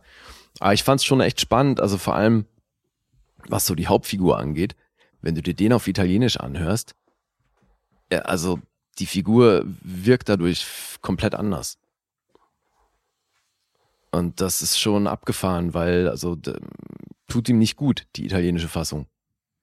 Also so rein, was eben so seine ähm, Handlungen angeht, jetzt innerhalb dieser Figur, so, der ist halt auf Italienisch, kommt der auch mörderpumpig rüber, so, der wirkt immer schlecht gelaunt. was er auf Englisch nicht so, nicht so extrem ist, Mhm. finde ich. Aber ja, ich erzähle mal kurz die Handlung. Es geht um Roberto. Der ist Schlagzeuger einer Rockband und der Film steigt auch mit einer Probe ein von seiner Band und äh, wir sehen die abgefahrensten Einstellungen von dieser Probensession, Wir sehen ihn am Schlagzeug und natürlich dann auch irgendwelche Gitarristen und dann zum Teil wirklich der Blick aus der Gitarre auf den Probenraum und solche Geschichten. Also da schon optisch so ein paar Spielereien, die ganz nett sind. Und fetter Sound für dich, oder? Äh, So die Band? naja, ging so. Gegen so. okay. Ja. Und äh, schon während des Intros sehen wir, dass er am, am Schlagzeug von einer Fliege belästigt wird, die er dann aber auch mit Hilfe des Schlagzeugs macht er die platt und dann wird auch gleich gezeigt, dass er beobachtet wird von einem geheimnisvollen Typ mit Sonnenbrille. Und dann kriegt er auch ähm, seltsame Anrufe und es ist irgendwie klar, dieser mysteriöse Mann, der will irgendwie was von ihm und ja, eines Nachts geht er dann nach den Proben hinter ihm her und es gelingt ihm, den einzuholen und versucht ihn zur Rede zu stellen. Das ist in so einem leerstehenden Theater. Und bei dieser Auseinandersetzung kommt es so weit, dass er ihn mehr oder weniger zufällig ersticht. So, und der Typ fällt dann tot in den, äh, da in diesen Orchestergraben. Und ähm, wir sehen, dass er dabei beobachtet wurde von einer maskierten Figur, die dann auch daraufhin Fotos macht von dem Vorgang. Und so weiß er also, okay, jemand hat mitbekommen, dass ich jemanden abgestochen habe. Und so ist er natürlich konstant in einem sehr bedrohlichen Zustand oder ist halt, ja, ähm, weil dann auch immer wieder Anrufe kommen, die ihm signalisieren, dass das jemand mitbekommen hat und äh, dass er quasi verfolgt wird. Ja, die Polizei kann dann auch äh, relativ wenig machen. Und er hält dann auch Fotos äh, mit einem Umschlag, also in einem Umschlag Fotos von diesem Vorfall, wo, wo er dann eben erst recht mitbekommt, okay, das, die Person ist hinter ihm her. Und dann sterben um, um ihn rum immer mehr Leute aus, ja, aus seinem Umfeld. Und versucht, also hin und wieder wird es dann so hingedreht, dass derjenige versucht, ihm die Morde anzuhängen. Ja, und dann geht's natürlich drum, die Nummer aufzulösen. Mhm. So viel würde ich zur Handlung erzählen. Oder würdet ihr da noch weitergehen? Glaub nicht. Nee. Da sind ja schon ein paar Überraschungen drin, die man nicht verraten sollte jetzt in einer Inhaltsangabe. Ja. Also ein paar Wendungen, wie bei Argento auch gern mal in Filmen vorkommen. Und ich glaube, was für mich, was so den Spaß des Films angeht, ähm, wichtig ist, das ist jetzt schon sein frühester Film, den ich gesehen habe, ne? Weil ich glaube, alle, die wir bisher sonst so hatten, waren dann doch aus einer späteren Zeit. Wann kam äh, Girl with, äh, hier, Bird with a Crystal Plumage? 69. Nee, der, der war ja 69, davor, aber Ja, den hast du ja, gebracht. Den habe ich Das war der gesehen. erste, okay. Richtig, ich nein, es gerade geht überlegt, mir jetzt das bei um mir auch. Genau, nein, es geht mir jetzt um, um Filme, die ich gesehen habe von ihm und ich Suspiria meine, ist dein frühester, oder? 77 ist er ja gewesen. Also das war, glaube ich, dein frühester. ja, ich glaube auch, Hm. Ja. weil Opera und ähm, Kam später. Mhm. Ende 80. Tenebre war auch später. Ja. Und das war dann schon auch in der Kombination mit dem, mit diesen ähm, Specials, die es noch gab, die es hier noch gab, dass die ich mir auch alle reingezogen habe. Deswegen, also ich habe mir dann erst ähm, den Film auf Italienisch reingezogen, dann die Specials, was ja auch nochmal irgendwie zwei Stunden Interviews sind mit dem Autor und einem Filmhistoriker. Und dann habe ich mir den Film eben nochmal auf Englisch angeguckt. Also habe schon versucht, dem Ganzen irgendwie gerecht zu werden. Und das ist schon auch interessant, gerade eben in Verbindung mit diesen Extras, was du da so erzählt bekommst über den filmhistorischen Kontext und das Schaffen von Argento, was das eben für eine Entwicklung genommen hat und so seine Herangehensweise daran. Und das ist schon hart, also auch was man so drüber liest. Es gibt wirklich viele Leute, die hier halt Mörder, was Tiefgründiges drin sehen. Und es mag schon auch sein, dass das eben filmhistorisch gesehen so ein recht früher Ansatz für so, so eine Art Psychothriller war ne, dass das so mit zu den ersten dieser Art gehört. Aber das, was wir so in späteren Filmen von Argento gesehen haben, was für mich so seine Filme auch ausmachen, diese überstilisierten Morde, die hat man hier halt sehr gedrosselt noch, finde ich. Das ist hier noch relativ verhalten jetzt verglichen eben mit, wir hatten zuletzt Tenebre oder eben auch Opera, wo, wo du halt, also da wird viel mehr auf die Kacke gehauen, wenn es um diese Morde geht. Ja, deswegen finde ich, hat man hier auch weniger von diesen ähm, Momenten, wo, wo Guess auch immer meinte, das ist so das, was so einen typischen Jallo ausmacht. Das finde ich hier noch alles relativ, ähm, ja, eben gedeckelt. So, es ist relativ wenig. Ne? Oder so die Ausschläge, die es da gibt in, in dem Bereich, finde ich, sind verhalten. Mhm. Ja. Deswegen hat dieser Film hat sogar stellenweise so auch absichtlich lustige Momente, die ich aber so ein bisschen komisch finde. Die wirken halt so, also eben dadurch geht halt, ja, schon, ne, weil die Stimmung halt auch nicht so richtig aufgeht für, für mich. Da das durchgehend. War, das war für mich ein wirklich großer Manko. Du hast hier irgendwelche Comic-Relief-Figuren, hier der Postbote und äh, ja. die halt offensichtliche Witzfiguren sind, wo ich nicht verstehe, was soll das so? Warum, was haben die in einem Magento-Film zu suchen? Mhm. Und das hat aber eben, glaube ich, sehr viel damit zu tun, dass das ein früher Film von ihm ist. Wie ging es dir denn mit dem, ähm, wie hieß das, äh, was du eben meintest? Crystal Plumage? Den fand ich super. Wie heißt der vollständig auf Englisch?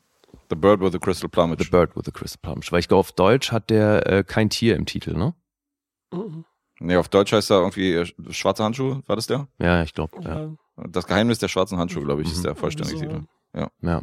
Aber wie ging es dir dort? Also da hat, der hatte nicht diese, diese Comic Relief Momente, weil da kann Überhaupt ich mich nicht, nicht mehr dran erinnern. Überhaupt nicht. Okay. Hier hast du halt diese komödiantischen Momente, die ich halt völlig, völlig unpassend fand in einem, in einem Jalo und der die komplette Spannung aus dem Film rausnimmt. Mhm. Äh, insofern hat, er, hat der eine andere, komplett andere Tonalität. Ja.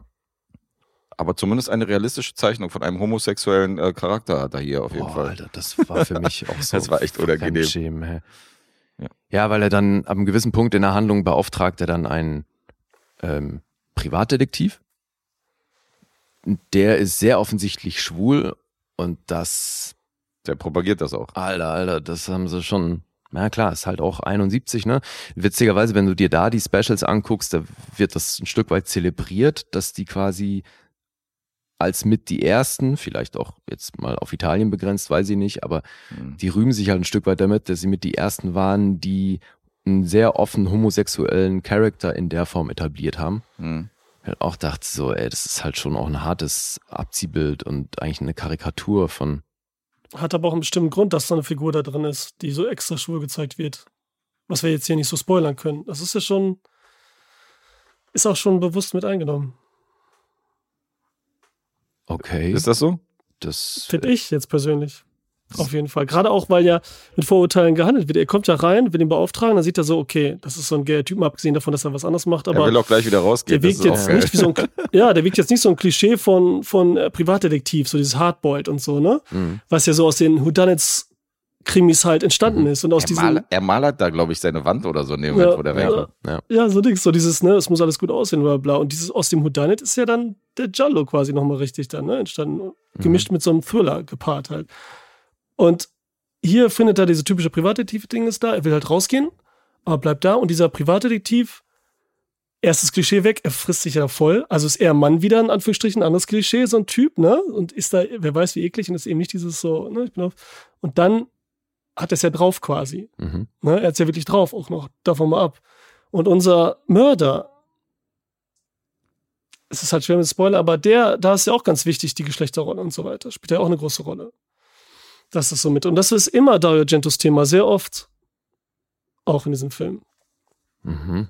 Aber jetzt, da kann man auch, obwohl es jeder sich denken kann, mitunter. Ist jetzt aber auch über, ne, muss jetzt nicht sein. Kann auch sein, trotzdem ist es natürlich eine übertriebene klischeehafte Darstellung.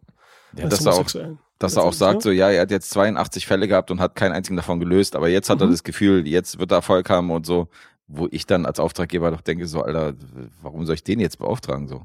Da ist hier dieses Commedia all'Italiana, was ihr eben meintet, was hier mit reingenommen ist, was aber Dario Argento auch später gemacht hat, weiter in seinem Film, immer zwischendurch, ne, bei Tenebre halt auch, ne, so ein Was? bisschen den Dialog mit John Saxon und so manchmal und diese Kleinigkeiten. Ach so, mit dem Und Hut oder so. Ja, aber das war noch nicht so eine, so eine Witzcharaktere wie der Postbote, der irgendwie. Nein, das ist auf die- übertrieben, das, das, ist schon aber, sehr übertrieben. das, ist halt das, wie aus was so damals da war. Alle Elemente, so, was Italien gerade beliebt war. Ich meine, er hat jetzt drei Filme in drei Jahren gedreht und das waren seine ersten Filme. Hm. die auch mega beliebt waren und eingenommen haben. Innerhalb von denen hat er in zwei, der hat zwei Filme in einem Jahr jetzt auch gemacht, hier mit dem äh, Neunschwätzige Katze. Ja, und dann eine kurze Pause gehabt, dann ist er wieder nur auf Komödie mit Adriano Celentano, die voll floppte und er wollte ja keinen Giallo mehr machen und dann kam er mit seinem perfektesten Giallo, in Anführungsstrichen, mit Profondo Rosso 1975. Na, bis er dann halt sein Scream gemacht hat und in Tenebre das Giallo-Genre auseinandergenommen hat quasi und persifliert auf eine Art und Weise und selber trotzdem einer guter ist. Also ähm, damit und diese Komödie, ja, kann manchen nicht gefallen. Es ist halt so typisch dieses italienische Ding. Da hat er ein bisschen viel mit reingenommen und so, ne, auch mit Gastauftritten Bud Spencer und so. ja, schon wobei, krass, der da auch schon beliebt war. also ja, für mich ist Bud Spencer hier aber tatsächlich ein, ein positiver Aspekt, Mhm. weil der gerade für Bud Spencer Verhältnisse ein, sehr, eine sehr reale Figur spielt.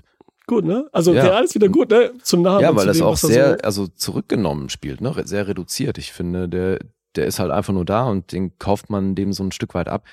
Diese ganze Wortspielnummer auch, weil seine Figur Diomede, die wird halt dann Dio genannt, äh, fand ich auch so überflüssig irgendwie und weiß auch nicht, was das jetzt groß zur Handlung beigetragen hat. Also seine Figur generell ist ja auch so, naja, egal. Aber gab echt so ein paar Sachen, wo ich immer wieder dachte, so, Alter, was, hä?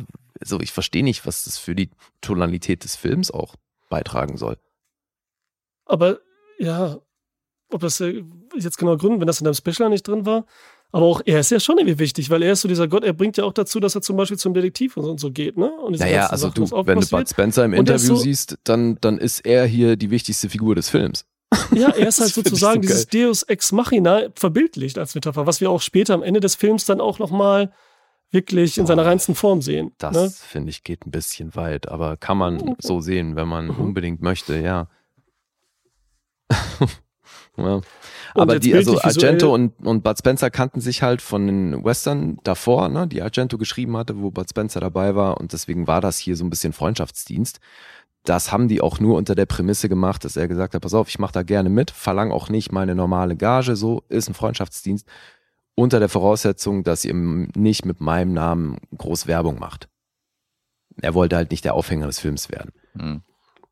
Und ähm, ja, eben, er spielt hier, sagt er eben aber auch selbst, dass das hier halt eine sehr menschliche Rolle ist, verglichen mit seinen sonstigen Da spielt er doch Gott.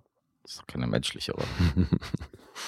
Ja. Ja, jetzt habe ich gedacht, jetzt habe ich endlich mal, alle, alle Zeichen standen, standen gut, dass ich jetzt endlich mal einen Bud Spencer-Film sehe, den ich mag. Weil er in dem Argento-Film ja mitspielt. Aber Spoiler Alert, war wieder nicht so. Mochtest du nicht? gut? Das ist der, schwächste Argento-Film bisher, den ich, den ich von allen gesehen habe. Ich bin ein riesen Fan von ihm, aber der hier fällt voll ab, der war nicht toll. Mhm. Also du magst auch nicht diese, ich meine gerade der Anfang, wenn sich schon, er, Dario Argento ist ja mal direkt und so, ne? Er schreibt das Drehbuch mit Luigi Cozzi, hat das auch geschrieben, ne? Der auch Mhm. viele mit ihm geschrieben hat. Ja, Ennio Morricone wieder die Musik. Natürlich das groß. letzte Mal, genau. Erstmal, bis das Strand halt wieder in 96 gemacht hat, ne? Da haben sich ja verstritten jetzt hier bei dem Mhm. Film. Und dann ist er zu Goblin halt, was man jetzt auch wahrscheinlich in Tenebre besprochen hatte. Ja, mega. Ähm, Ja, das hat viel mit Deep Purple zu tun. Also das sieht man eben in den Extras hier auch. ist recht interessant, was die dazu erzählen, weil die wollten halt eigentlich noch aufgrund von äh, Roberto, der Schlagzeuger einer Rockband ist, wollten die halt eigentlich einen sehr rockigen Soundtrack Hm. und hatten sich schon mit Deep Purple geeinigt. Und dann war das aber ein, ein finanzielles und rechte Ding, ähm, äh, hatte auch mit Förderung zu tun, dass die dann eben äh, jemanden aus Italien beauftragen mussten. Und so ist es dann quasi wieder Morricone geworden. geworden. Mhm. Und da war dann eben Argento aber sehr darauf erpicht, dass er sich an diesem Deep Purple Ding orientiert. Und da hat sich Morricone halt echt von Karren gepisst gefühlt und gesagt, so, Alter, äh, geht gar nicht, so, ich kopiere hier nix. Mhm. Und es war ihm dann nicht rockig genug und so und da ja kam es dann zur Auseinandersetzung und dann haben die erstmal echt äh, Jahrzehnte nicht miteinander gesprochen. Mhm. Hier zerstritten. Ja, aber gerade, ich meine, was jetzt, worauf ich hinaus wollte, da Argento ist ja immer so voll aufs Auge auch, ne? Wenn er am Anfang, wenn so ein Protagonist dann in dieses Theater geht Mhm. und da schon diese Vorhänge sich öffnen, das sieht einfach schon geil aus Mhm. und interessant und so, so offensichtlich inszeniert und dass uns jetzt sagt, okay, wir sehen jetzt hier, kommt hier ist die Bühne, wir bieten euch jetzt eine Show, wortwörtlich, auch in jedem Sinne jetzt eigentlich. Und diese Kleinigkeiten, haben die sind nicht geil gemacht, Giss? Auch so dieses schon vor Shining in dem Labyrinth, diese gruselige Atmosphäre und der Sound der Violinen und so. Aber siehst du auch das, das ist nämlich so ein Ding und das finde ich ist auch super interessant. Deswegen, also wenn man die Chance hat, sich hier diese, diese Extras von der Blu-ray anzugucken, macht das. Äh, auch wenn es ein bisschen trocken aufgezogen ist, ist das, was man inhaltlich erzählt bekommt, schon sehr spannend. Weil diese, dieser Shining-Moment, dass die hier in diesem Irrgarten verfolgt wird und dann wegrennt, das ist auch was, das hat existiert als Idee, bevor das irgendwie in, äh, in dem Drehbuch eine Rolle spielte. Das heißt, das wurde einfach so da reingeschrieben, weil es die Idee für die fertige Szene halt schon gab. Und dann musste das aber irgendwie in den Film geprügelt werden. Und so ist sowieso bei diesem Film hier vieles irgendwie rückwärts entstanden. Also das finde ich auch ein total abgefahrenes Konzept. Argento wusste halt von diesem Phänomen oder er hat halt gelesen, dass in Deutschland dran geforscht wird, dass man, wenn in dem Moment, wo man stirbt, quasi das, was du zuletzt gesehen hast, dann noch irgendwo auf deiner Netzhaut äh, eine Weile bleibt und man das untersuchen kann. Mega Idee, oder? Also das so zu nehmen, finde ich geil. Ja, wirkt in dem Film Mörder konstruiert, finde ich. Aber ähm, was ich erzählen will, ist, dass es diese, dieses Interesse gab. Und dann gab es völlig unabhängig von dieser Idee, gab es den fertigen Titel des Films. Und das hat er wohl oft gemacht, dass der einfach den Titel hat und dann aber erst er so hingeht rum. und die Geschichte drumrum bastelt oder Mhm. auf diesen Titel äh, passend bastelt. Und dadurch wirkt schon vieles sehr konstruiert. Und ich finde eben hier sieht man speziell, wie diese, dieser Shining-Moment ist halt auch so ein Fremdkörper, finde ich, für den Rest des Films. Es gibt hier sowieso, ich finde sowieso, dass der hier bildsprachlich fühlt sich das für mich lange noch nicht so stimmig an, wie jetzt bei Suspiria und Opera und solchen Filmen. Mhm. Weil hier hast du zum Teil geile Einstellungen und dann wird es aber zum, auch mitunter echt aufgebrochen durch Sachen, die voll rausstechen und nicht in einem positiven Sinn. Weil da hast du irgendwie, wird, da so eine Stimmung aufgebaut über irgendwelche totalen Nachts in der Straßen und dann hast du plötzlich so eine sehr nahe Einstellung von einem Frosch, der irgendwie zweimal quakt und das war's dann aber auch schon. Denkst du so, okay, was zur Hölle sollte das jetzt da drin? Mhm. Und ja, es gibt hier ja dann auch so, so Flashback oder eben so Umschnitte in irgendeine psychiatrische Anstalt, wo man anfangs auch noch nicht weiß, was das soll. Das, spr äh, das springt bildsprachlich ja auch krass raus. Ist, finde ich, auch nicht immer gut gelöst, setzt sich dann natürlich am Ende so ein bisschen zusammen, wirkt aber halt auch ein bisschen hölzern, finde ich. Mhm. Deswegen, ich finde, das ist hier noch nicht so ein Guss. Das wirkt an vielen Stellen noch so ein bisschen laienhaft, möchte ich fast schon sagen, weil es einfach nicht so eine Bildsprache ist, die, die auch eine Tonalität durch den Film zieht und die irgendwie auch aufbaut. Es wird voll oft gebrochen, finde ich. Ja, aber das macht er, sieht man ja schon bewusst so, dass er sich hier Nee, so ich, es, wirkt für, hat. es wirkt für mich aber eben nicht bewusst. Okay, gerade schon mit den komödiantischen, die so extrem hier sind und den ähm, Nebenfiguren, die er hier dann entgegensetzt, dem Rest auch, aber ja. Aber- für dich funktioniert das? Diese, diese krasse, diese krassen Ja, Verschiebungen ja, in der ist halt, Tonalität? Ja, ist eine kleine Party irgendwie auch richtig gefühlt. Ha. Und trotzdem schafft das ja in seinen kleinen Konstrukten natürlich jedes Mal, seine Elemente, die auch immer so sehr aufbaut, ne? Und es ist auch immer konstruiert, darum geht's ja auch. Ne? Also es geht ja auch nicht darum, dass man selber drauf kommen kann, wer der Mörder ist. Es geht nicht darum, dass es auch Sinn ergibt oder dergleichen. Das ist ja das, was der Jallo halt gegen den wirklich nur dann ins hat, wo die Ja, Regel ja. ist, wirklich der Also, Zuschauer du- muss dagegen kommen. Ne? Das auch noch. Da Das ist das stimmt, man eh wartet, einfach, man wartet einfach nur darauf, wie es aufgelöst wird. Ja, ja, eben. Nein, also dass man da, das Oh, meine ich zum auch Beispiel gar nicht. Man würde hier natürlich auch Logiklöcher noch und nöcher entdecken. Da ist, Ja. aber, da ist drauf geschissen, das habe ich aber mittlerweile, glaube ich, schon kapiert bei seinen Filmen. Dass es nicht Ah, darum geht, dass man das wirklich äh, kongruent verfolgen kann und dann im Endeffekt, wenn man aktiv mitdenkt, selber irgendwie rechts äh, früher drauf kommt oder so. Oder es überhaupt Sinn ergibt. Ja, oder so. So ja. Also ich meine, wir hatten ja auch schon Filme, da wird man so ein bisschen, mit, kriegt man einen Wink mit einem riesen Zaunpfahl gleich zu Beginn des Films, so wer es war. Und dann eben Filme wie hier, wo du ja auch nie wirklich irgendwas vom Mörder siehst. Auch, also sieht man sieht hier seine POV stellenweise schon auch, aber ansonsten nur irgendwelche Waffen, die da zum Einsatz kommen. aber noch keine Ja. Hände oder ähnliches. Ja, es geht auch um die Wahrnehmung immer, ne? Und wie die auch getäuscht wird. Und das wird halt aber wieder toll gemacht. Und deswegen auch immer so unterschiedlich. Und diese Stücke, die atmosphärisch immer für sich funktionieren, ob die Frau im Park, die dann auch, für manche vielleicht irritiert es dann, wenn Leute verschwinden, aber das Bild auch anders kadriert ist als das vorige. Mhm. Dass man sagen könnte, das ist dilettantisch oder dergleichen, ne? was ja Quatsch ist. Ne? Das gibt nochmal so eine, einen kleinen Effet. Oder diese Telefonszene, wenn, wir, wenn sie telefoniert und den Kabel gefolgt wird, wie toll das ist auch die Idee und sich anfühlt. Was das für eine Atmosphäre bringt, wenn wir die ganze Zeit den Kabel bis zu dem Täter folgen, mit dem sie gerade telefoniert, Mhm. die Kamera da über lang geht und durchs Haus und so weiter, was das alles da, ähm, und das kriegt mich halt total. Also da bin ich dann voll dabei, diese Spielereien und wo, was macht er jetzt wieder, worauf hat er Bock und einfach dieses Gefühlte. Mhm. Mhm. Ja, ist witzig. Für mich wirkt, äh, fühlt sich das eben stellenweise so ein bisschen nach, wir haben hier rumprobiert an. Und für mich nicht schlimm ist. Und für dich ist das eben dann dieses Verspielte, was du irgendwie gerne beobachtest, abgefahren, ja.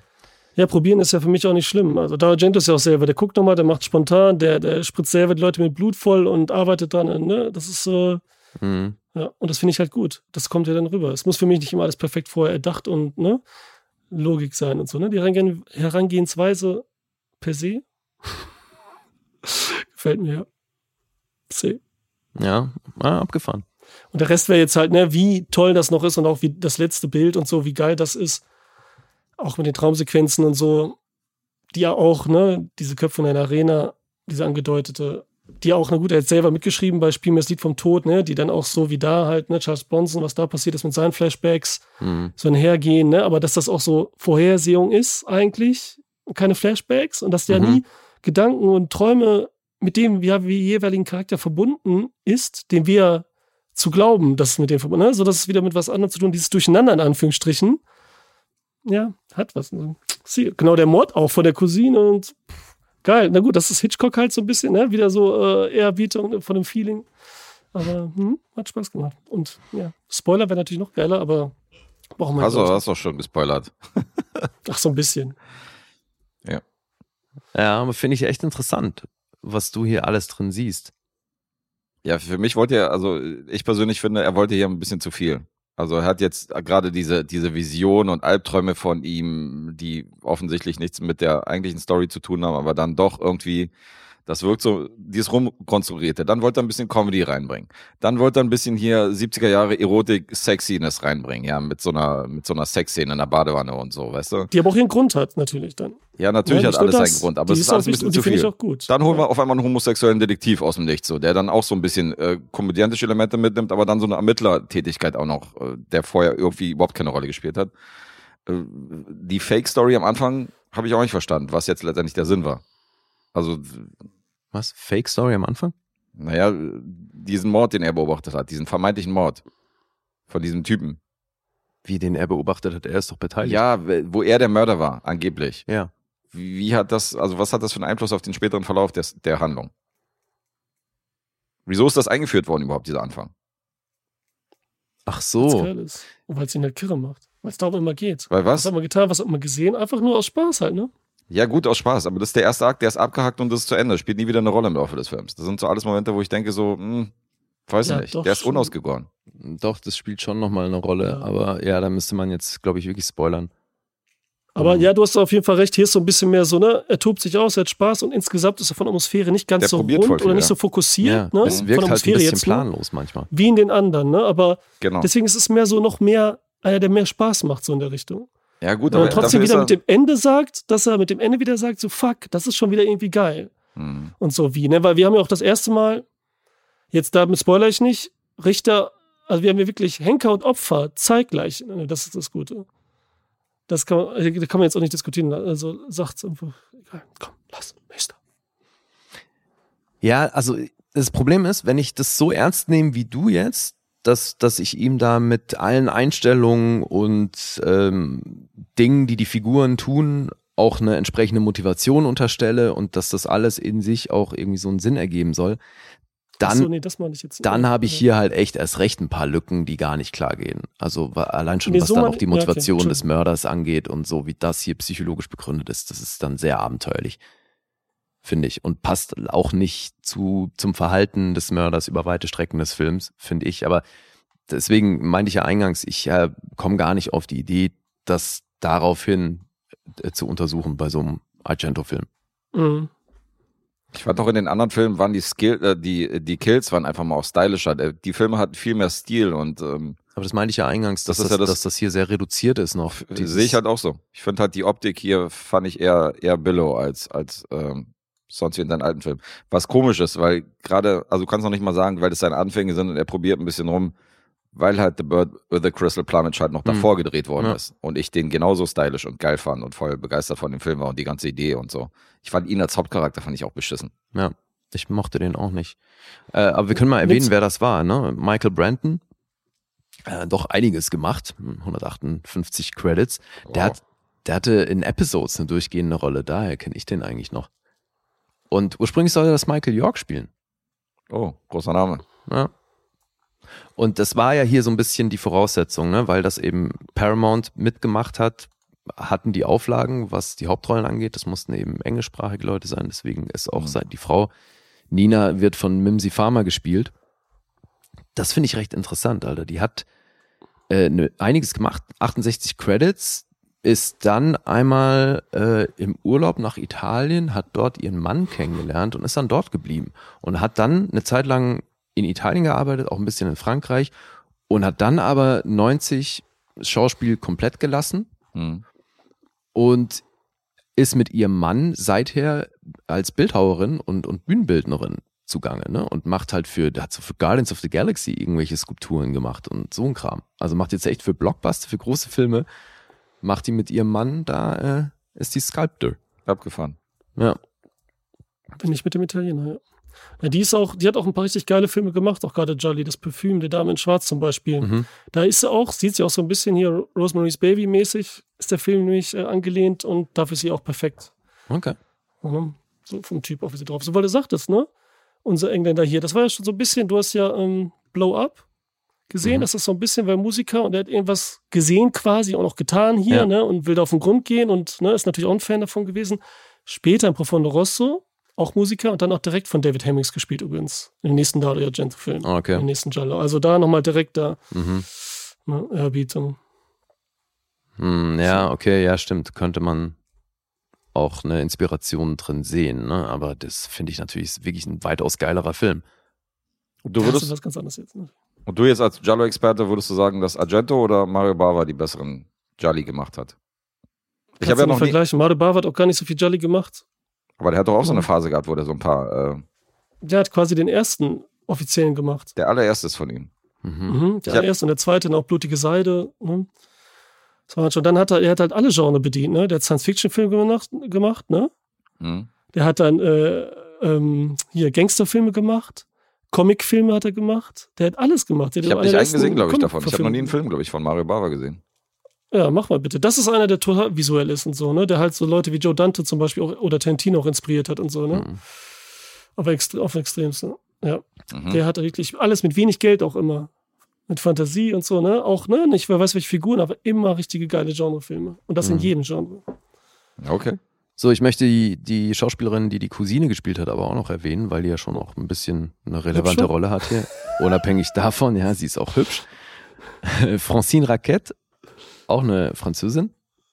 Die hat nur ganze elf Credits, aber darunter halt auch Au revoir les enfants von 87. Nur fürs Protokoll, die Französin zieht sich natürlich wieder aus in dem Film, ja. Auch das und weil es so schön ins Schema passt heute, vielleicht auch da ihre, die größte Prominenz erfährt sie wahrscheinlich dadurch, dass sie die Frau von Donald Sutherland ist und drei Kinder mit ihm hat.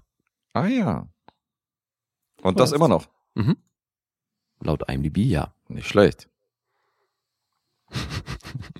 Ist heute irgendwie zieht sich das durch, ne? So dass die, dass wir ein paar Leute haben, die irgendwie prominentere Partner haben. Ja, abgefahren. Alright, ja, eine Stunde 44 geht das und dann sage ich mal was zu den Zahlen, wenn ihr wollt. Mhm. Zu vier Fliegen auf grauem Samt. Den Titel haben wir jetzt nur ein einziges Mal genannt. Mensch, den, das italienische, den italienischen Originaltitel haben wir noch gar nicht genannt. Das Ja, sag mal an. Jetzt darf ich das machen, ja? Das ist Ja, dann wahrscheinlich unser Italiener, äh, ja. Quattro Mosche di Veluto Grigio. Kommt das Ja, ungefähr und hin? da heißt es halt auf, ne, aus grauem Samt. Ja. Und nicht auf. Das, Das- ist der Witz und überall wird's aufgesagt, ne? Schon. Eben, weil auch im Englischen ist es nämlich Four Flies on Grey Velvet. Oh. Quattro sotto di momento ci quattro. Was ist denn da los? Äh? Okay.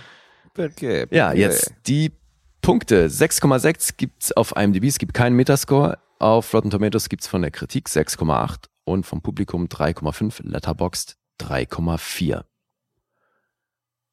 Ja, muss ich noch was sagen? Ist irgendwie rübergekommen, wie ich das fand? Mach mal ein Gesamt, mach mal noch mal ein Fazit in einem Satz oder ein Gesamtergebnis. Ich fand den auch nicht prall. Ich finde aber, den kann man gut machen. Also, oder was heißt, naja, gut ist übertrieben. Der hat schon wirklich ein paar äh, Makel, aber ich bin hier trotzdem ganz gut durchgekommen. Ich fand es stellenweise Mörder absurd, aber ich finde, was das Pacing angeht, äh, hat der ganz gut funktioniert. Aber was so deine Kritikpunkte angeht, gestern bin ich voll bei dir. Ich Mhm. fand das auch, was die Tonalität angeht, äh, ziemlich unausgereift und ähm, ja, insgesamt definitiv haben wir schon bessere Filme von dem gesehen. Also das Ich dachte mir, dass das der Argento ist, wo wir wahrscheinlich am nächsten liegen von den Punkten, weil ich meine, bei, bei Tenebre, bei dem letzten, da waren wir, glaube ich, dreieinhalb oder zweieinhalb entfernt. Da konnte es ja gar nicht nachvollziehen, Den dass ich dann du neun sehr gegeben besser, habe. ja. Ja. ja, da du warst du richtig sechseinhalb. Ja. Also hier sind wir näher dran. Nee, das ist schon wirklich, also bestenfalls durchschnittlich wahrscheinlich. Hm, Würde ich das, würde ich das nennen hier. Ja gut, wer muss anfangen? Mm, du musst anfangen. Ich sage eine fünfeinhalb. Mhm. Ich setze aus. Okay. Jetzt sieht's ein Joker und Guess, alle stark, ey. Punktlandung. Du bist auch bei fünfeinhalb, wie Auch geil. von mir eine fünfeinhalb. Ich sag doch, hier sind wir nicht weit von entfernt. Das ist ja geil. Alessandro, wie viel von dir? Acht. Acht. Wow. Haha, italienische Filme. Das ist ja echt krass. Musse unter Stutze. Dass der so viel Spaß bei so einem Film hat, ey, geil. Ja, aber du siehst ja aus welcher, also er hat's ja begründet, aus welcher Warte er das sieht. Er sieht es halt so als rumprobieren und als Party so. Für mich war es halt Fuscherei. Und für dich auch ein bisschen. Naja. Ja, aber eben, das finde ich so spannend daran, dass Mhm. man das auch so auffassen kann und dann sehr offensichtlich eine Menge Spaß mit dem Film hat. Aber trotzdem eine interessante Diskussion. So, schöne Grüße nochmal an Sarah an dieser Stelle. Jetzt haben wir ihren Losfilm abgehakt und das ist ein gutes Stichwort, weil ich habe meinen Losfilm von Leutnant Ferrante auch schon geguckt. Das ist äh, der Dupieux-Film Wrong. Den bringe ich beim nächsten Mal. Sehr Kannst gut. du den vielleicht auch nochmal gucken, falls du den noch nicht gesehen hast bis dahin? Mhm, mach ich. Und deswegen, früh im Monat, würde ich sagen, ziehen wir Neues los. Und Alessandro, jetzt haben wir dich hier als, als Gast. Ja.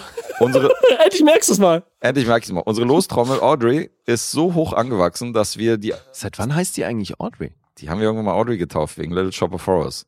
Und Ich dachte schon, die ist so gefüllt, weil da bei Audrey Hepburn so viele Männer rübergerutscht sind oder was. Deswegen Nein, sagst Mann, du- Audrey von okay. Little Shop of Horrors wird doch auch immer fetter und größer und äh, deswegen hat das gut gepasst.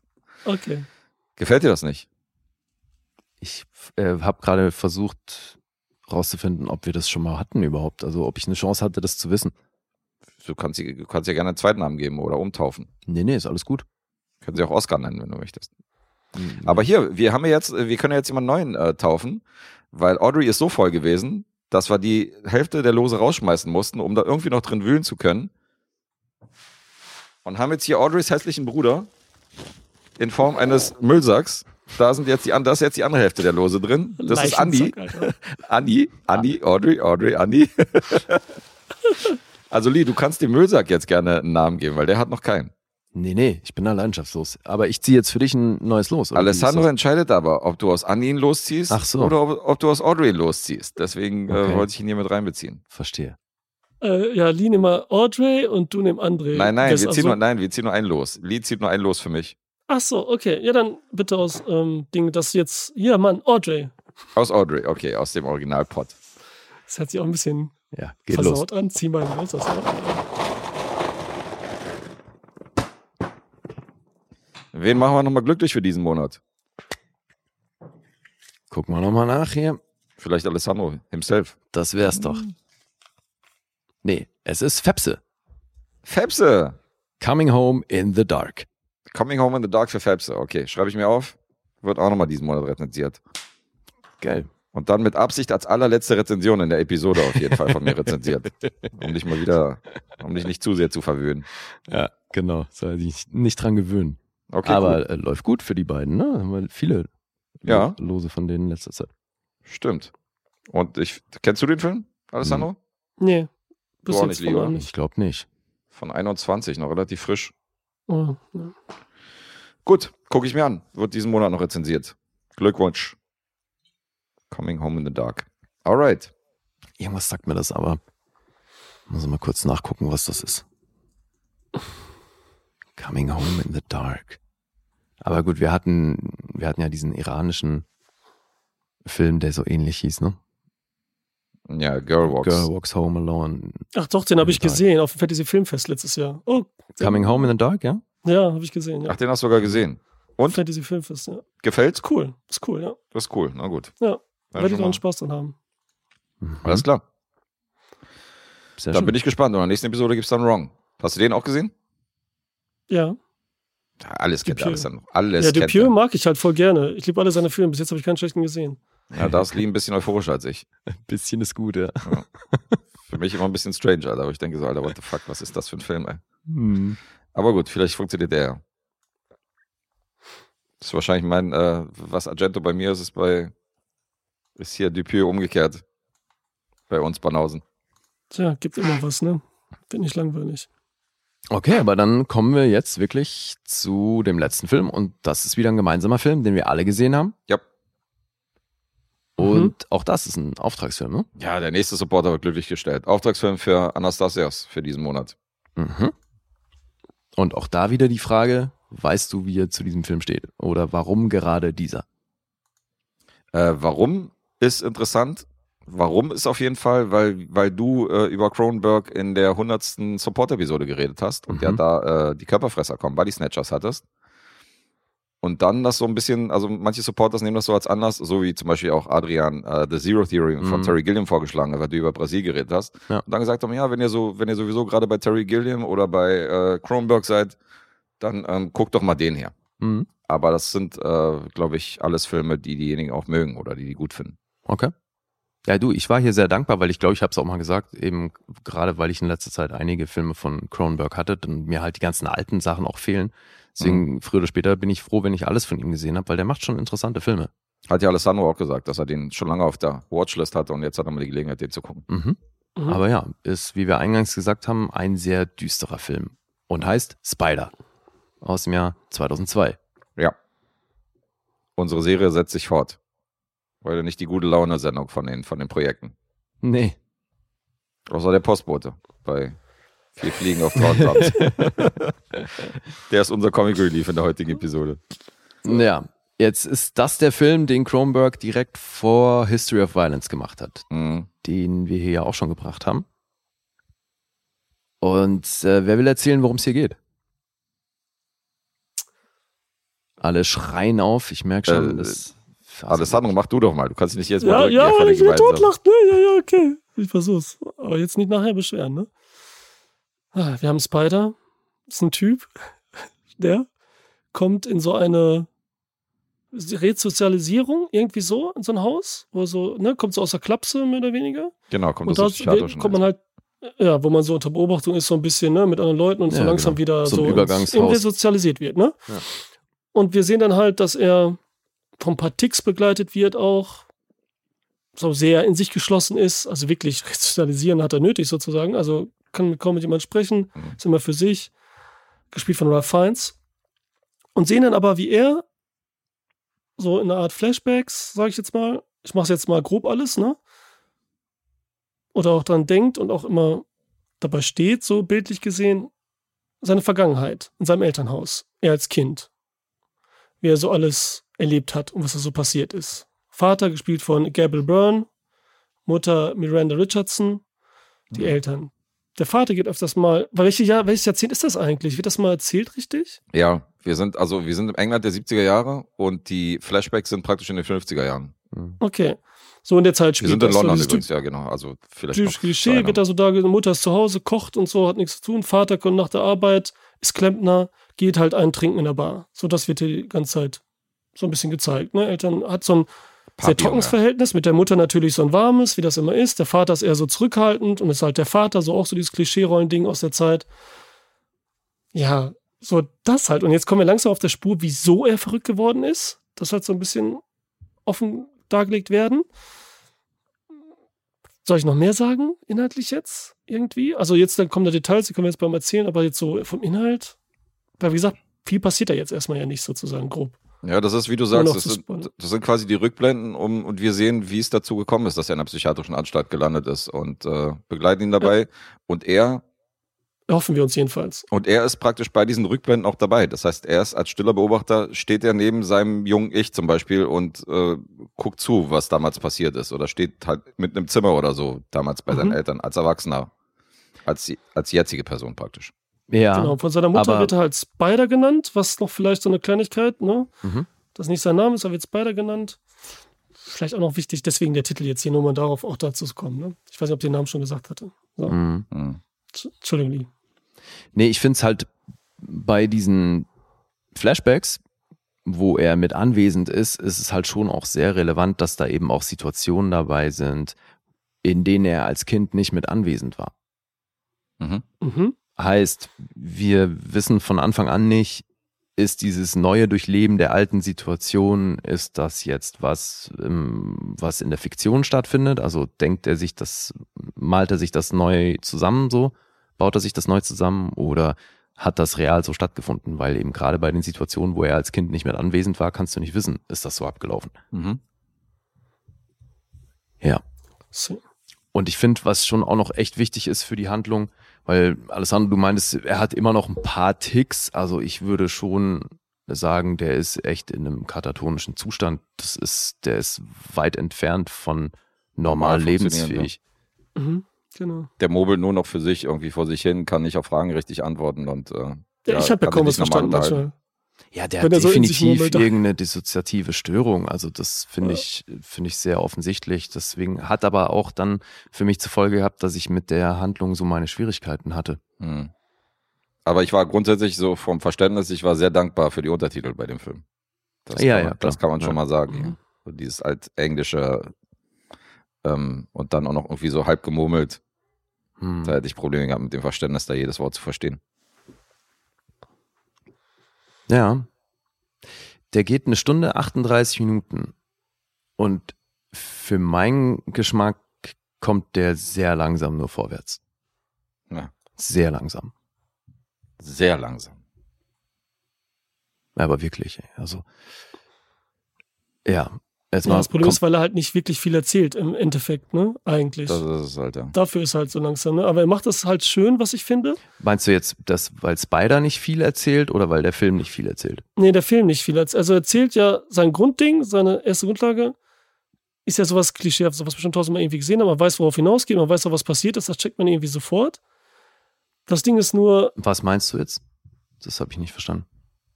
Dieses Grundding, was jeder weil sein sofort checkt. Grund, wieso er so ist. Warum, warum erfährt man das sofort? Nee, ich, also, das, also relativ früh erkennt man das, was Wo, passiert ist. woran? Ja, kann ich jetzt nicht sagen. Na, wenn es so früh ist. Ja, so in der Mitte des Films. Keine Ahnung, meine, was heißt früh, aber bevor es passiert halt, ne? Classic Lee. wie jetzt, bevor es passiert, eigentlich versuche ihm zu folgen, weil ich finde eben, also weil das war für mich mitunter ein Problem. Er Ja, wird, er, doch- er wird doch- in einem sehr schwierigen Zustand etabliert von Anfang an. Mhm. Und mir war eben nicht sofort klar, warum er so ist. Nee, Au, so- außer dass mir halt als Mensch klar ist, dass es ein großes traumatisches Erlebnis gegeben haben muss, damit er jetzt eben in diesem katatonischen Zustand ist. Also Mhm. sofort oder irgendwie früh im Film fand ich das jetzt auch nicht, dass es klar war. Ja, deswegen wollte ich, hab, wollte ich Alessandro halt fragen, habe ich irgendwas verpasst oder woran erkennt er so früh, was sein Problem ist? Alessandro Weil- ist, glaube ich, nicht sicher, ob das schon zum Spoiler-Kapitel gehören würde. Deswegen würde ich sagen, machen wir das im Spoiler-Teil, da können wir, Okay, können wir wild drauf losreden, anstatt jetzt hier um Ja, den das- heißen Brei zu das, tanzen. das ist besser, ja. Okay, dann können wir ja sagen, dass spannend ist, wie er versucht zu erzählen und das halt langsam, ne? also das Grundlegende ist halt nicht viel. Und wie er das aber aufdröselt, das macht halt Spaß. Und diese Metaphern, die er benutzt und die Bildsprache, Hm. wie er das halt inszeniert und uns erzählen will, was passiert ist und wie es passiert ist. Und damit schon auch die kleinen Häppchen gibt, ja. wie es so zustande gekommen ist. Mir hat das nicht so Spaß gemacht, leider. Habe ich mir gedacht, Warum? das ist kein Leaf-Film, habe ich gedacht. Nein, Quatsch, das war ein Spaß jetzt. Nur um das Nee, weil das ist tatsächlich eigentlich, ein, ist es auf dem Papier, ist das genau mein Film. Ja, ja, wollte ich auch gerade sagen. Ich hatte, ich habe nämlich wirklich gedacht, dass das ein Lee-Film, ein typischer Lee-Film ist. mhm. Ähm, weil ich habe den schon mal gesehen. Und das war für mich ein Rewatch. Ich habe den in Ah. 2000, ja, in 2005 habe ich diesen Film schon mal gesehen Mhm. und äh, kann das nur unterschreiben, dass das zu der Handvoll Cronenberg-Filme gehört, mit denen ich nicht so viel anfangen kann. Die ich mir wahrscheinlich nicht freiwillig nochmal angeguckt hätte. Und der fällt da rein, weil die Grundidee Ist auch so geblieben, ja? ist auch so geblieben, weil die Grundidee von dem Charakter und von der Story, das ist das, was Alessandro gerade auch meinte. Deswegen wirkt er so lang. Weil die wird halt aufgeblasen auf eine Stunde 38, was nicht viel ist, aber was für die Story zu wenig ist. Ich hätte hier in 20, 30 Minuten mit der Handlung, mit dem Aufbau, hätte ich einen ganz coolen Film gehabt. Mhm. Das hätte mir gefallen. Aber da das Ganze irgendwie ein Spielfilmding aufgeblasen ist, finde ich, gibt der, gibt der nicht genug her. Mhm. Das hat so ein bisschen den Feel vom Possum, den ich aber um einiges besser fand. Mhm. Weil der ist ja auch sehr trostlos und spielt in diesem, in diesem grauen England und so. Aber das ist ein Film, der hat mir vom Sounddesign und von der Atmosphäre und so hat er mir viel mehr gefallen. Und der hier, der ist halt mehr lame als alles andere. Ja, Possum packt ja mehr an den Eiern, so atmosphärisch und von der, Total. was da so rüberkommt. Im Gegensatz zu dem hier, der Da so halt- ruhiger ist. Ne? Das stimmt schon. Ja. Hier willst du auch nicht zwangsläufig wissen, wie es weitergeht. Bei Possum wollte ich das halt in jeder Minute Mhm. und hier war es so, mm, ja, okay, ist ganz interessant. Ich habe das Gefühl, ja gut, okay, das mache ich auch im Spoiler-Part. Ich, mich hat sehr erinnert an einen anderen Regisseur, an einen anderen, anderen Film, wo ich der Meinung war, okay, Cronenberg ist immer sehr eigen so in seiner Bildsprache und seinen filmischen. Und hier habe ich zum ersten Mal gesehen, dass der sich eventuell was abgeguckt hat von einem anderen Regisseur, was ich vorher bei ihm noch nie gesehen habe. Aber dann lass uns doch spoilern jetzt. Ja, dann machen wir das. oder jetzt. haben wir noch irgendwas, Naja, was wir, wir können- erwähnen müssen? Sollen wir die Punkte noch erwähnen? Oder? Wir können ja die Punkte nennen und so. Und, aber ähm, raten kann ich jetzt noch nicht. Dafür müssen wir spoilern. Nee, das ist okay, aber dann können wir schon mal die allgemeinen Punkte nennen. Dann äh, hauen wir die schon mal raus, dass das Publikum da draußen, die Spider noch nicht gesehen haben, zumindest Bescheid wissen, wie, die, wie der Film abschneidet. Bei IMDb hat er eine 6,8 bekommen, der hat einen sehr starken Metascore von 83, muss man Mhm. an der Stelle sagen. Oh ja. Also ist ein Kritiker und äh, Publikumsliebling, weil Rotten Tomatoes auf Kritikerseite 7,5 ist auch sehr gut. 3,6 vom Publikum, Letterboxd hier bei einer 3,3. Also ein bisschen Mischmasch. Nominiert auch für die Goldene Palme in Cannes, ne? Ja auch, Mhm. Aber nicht gewonnen. Keine Sorge. Und noch so Zusatzinfo hier: Peter Suschitzky, Stammkameramann von Kronberg. Auch schon lange alles gemacht. Imperium schlägt zurück damals gemacht. Äh, für Tim Burton gearbeitet und so. Also, ähm, ja. Ja, Also, und Hochkaräter. Musik Howard Shaw ist vielleicht auch nicht Ja. unwichtig. Oh ja. Auch noch, stimmt. Ja, große Namen unterwegs gewesen. Mhm. Stimmt. Gut, dann Spoiler-Triangel für Spider aus dem Jahr 2002 von Cronenberg, wer ihn nicht gesehen hat. Von denen können wir uns jetzt allgemein verabschieden, weil das ist auch der letzte Film in dieser Episode. Mhm. Kann sein, dass wir danach vielleicht noch 30 Minuten ein interessantes Gespräch führen. Das verpasst ihr, weil ihr den Film nicht gesehen habt. Selber schuld. Ja. Genau. Aber äh, an Aber alle anderen, erstmal danke an alle anderen. danke fürs Hören. Und äh, Tschüss. ja, tschüss und wir hauen noch mal ein bisschen hier ins Detail. Mhm. Ähm, der Regisseur, auf den ich anspiele, ist David Lynch. Mhm. Und ich habe hier nicht nur Eraserhead gesehen, Mhm. so von der Atmosphäre, von der Story mit diesem Esstisch und so und der Familie, sondern ähm, ich hatte auch starke Mulholland Drive Vibes. Dadurch, dass Miranda Richardson praktisch mehrere Rollen in diesem Mhm. Film gespielt, also gespielt hat jetzt, nur so als Schauspielerin Ja. und mehrere Charaktere übernehmen hat, dachte ich so, okay, das ist so ein bisschen Mulholland Drive, so dieses Identität und dann aber der gleiche, äh, also der gleiche Mensch irgendwie in zwei verschiedenen Charakteren, zwei verschiedenen Rollen. Ähm, da dachte ich so, es ist erstmal, dass Cronenberg mich an einen anderen Regisseur hat. Das äh, ist bis jetzt noch nicht vorgekommen.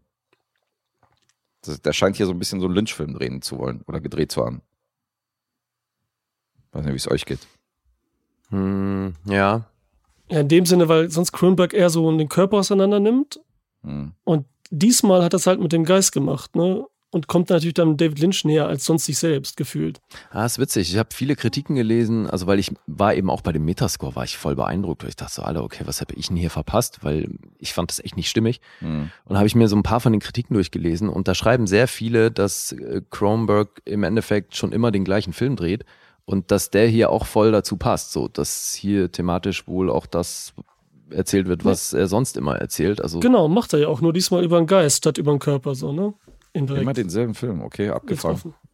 Ja, finde ich auch abgefahren, kann ich natürlich bisher null beurteilen, aber klar, also bei, bei Crash äh, ging es natürlich auch um recht kaputten Typen und seine Auseinandersetzung mit seiner Sexualität und sich Der selbst und so. Ja.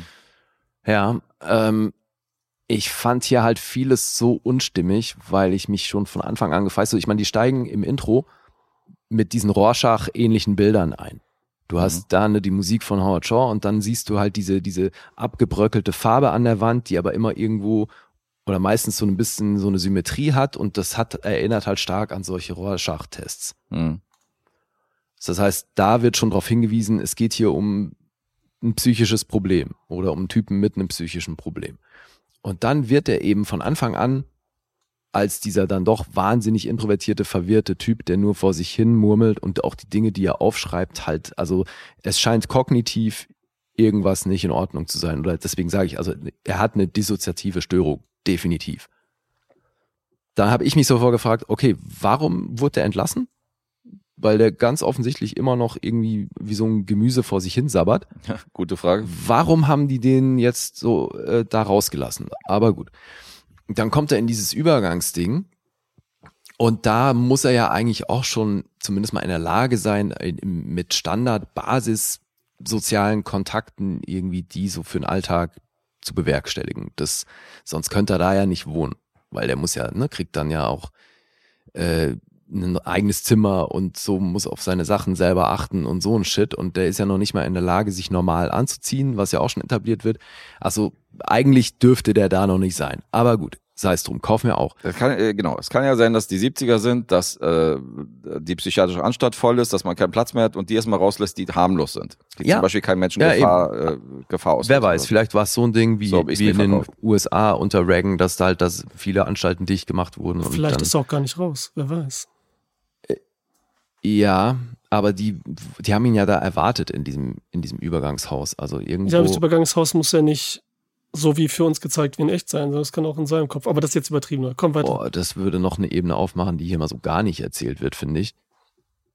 Ich weiß nicht, der, weil Weiß ja ich schon die, nicht. die Haushälterin und so, da die Tante, dann der Typ und so, auch wie sein Vater ist und so, alle, ne? Der Opa. Nee, aber was ich mich halt so. gefragt habe, wenn jemand so traumatisiert wurde in seiner Kindheit und ich beschäftige mich halt gerade auch mit so Kindheitstraumata privat, deswegen finde ich das halt, äh, fand ich das total abgefahren, dass jetzt Okay, diesen Film passt es ja. Ja, aber das, da passt eben für mich vieles nicht zusammen, weil ähm, woher kommt seine Motivation, sich jetzt plötzlich mit diesem Thema auseinanderzusetzen? Was ist sein Anlass? Weil sein Zustand bleibt ja den Film über unverändert und er wird von Anfang an noch so etabliert. Wo kommt seine Motivation jetzt her? Okay, jetzt weißt du, vielleicht also mal mindestens 30 Jahre nachdem es dieses traumatische Erlebnis gab, was hat sich jetzt in seinem Leben so verändert, dass er jetzt plötzlich einen Anlass hat, sich damit auseinanderzusetzen. Das wird halt mal so gar nicht erzählt. Naja, gut, alleine schon die Tatsache, dass er nicht mehr in dieser psychiatrischen Anstalt ist, in seinen eigenen, also in so fremden vier Wänden, sondern dass er sich wieder in Kreisen bewegt und so weiter, wo er aufgewachsen ist. Aber der Teil. hat, weißt du, diese Sachen, habe ich anfangs auch gedacht, aber das Ding ist, der hat diese, diese Rituale, die er hat, die werden so etabliert, als hätte er die auch schon in der Anstalt gehabt.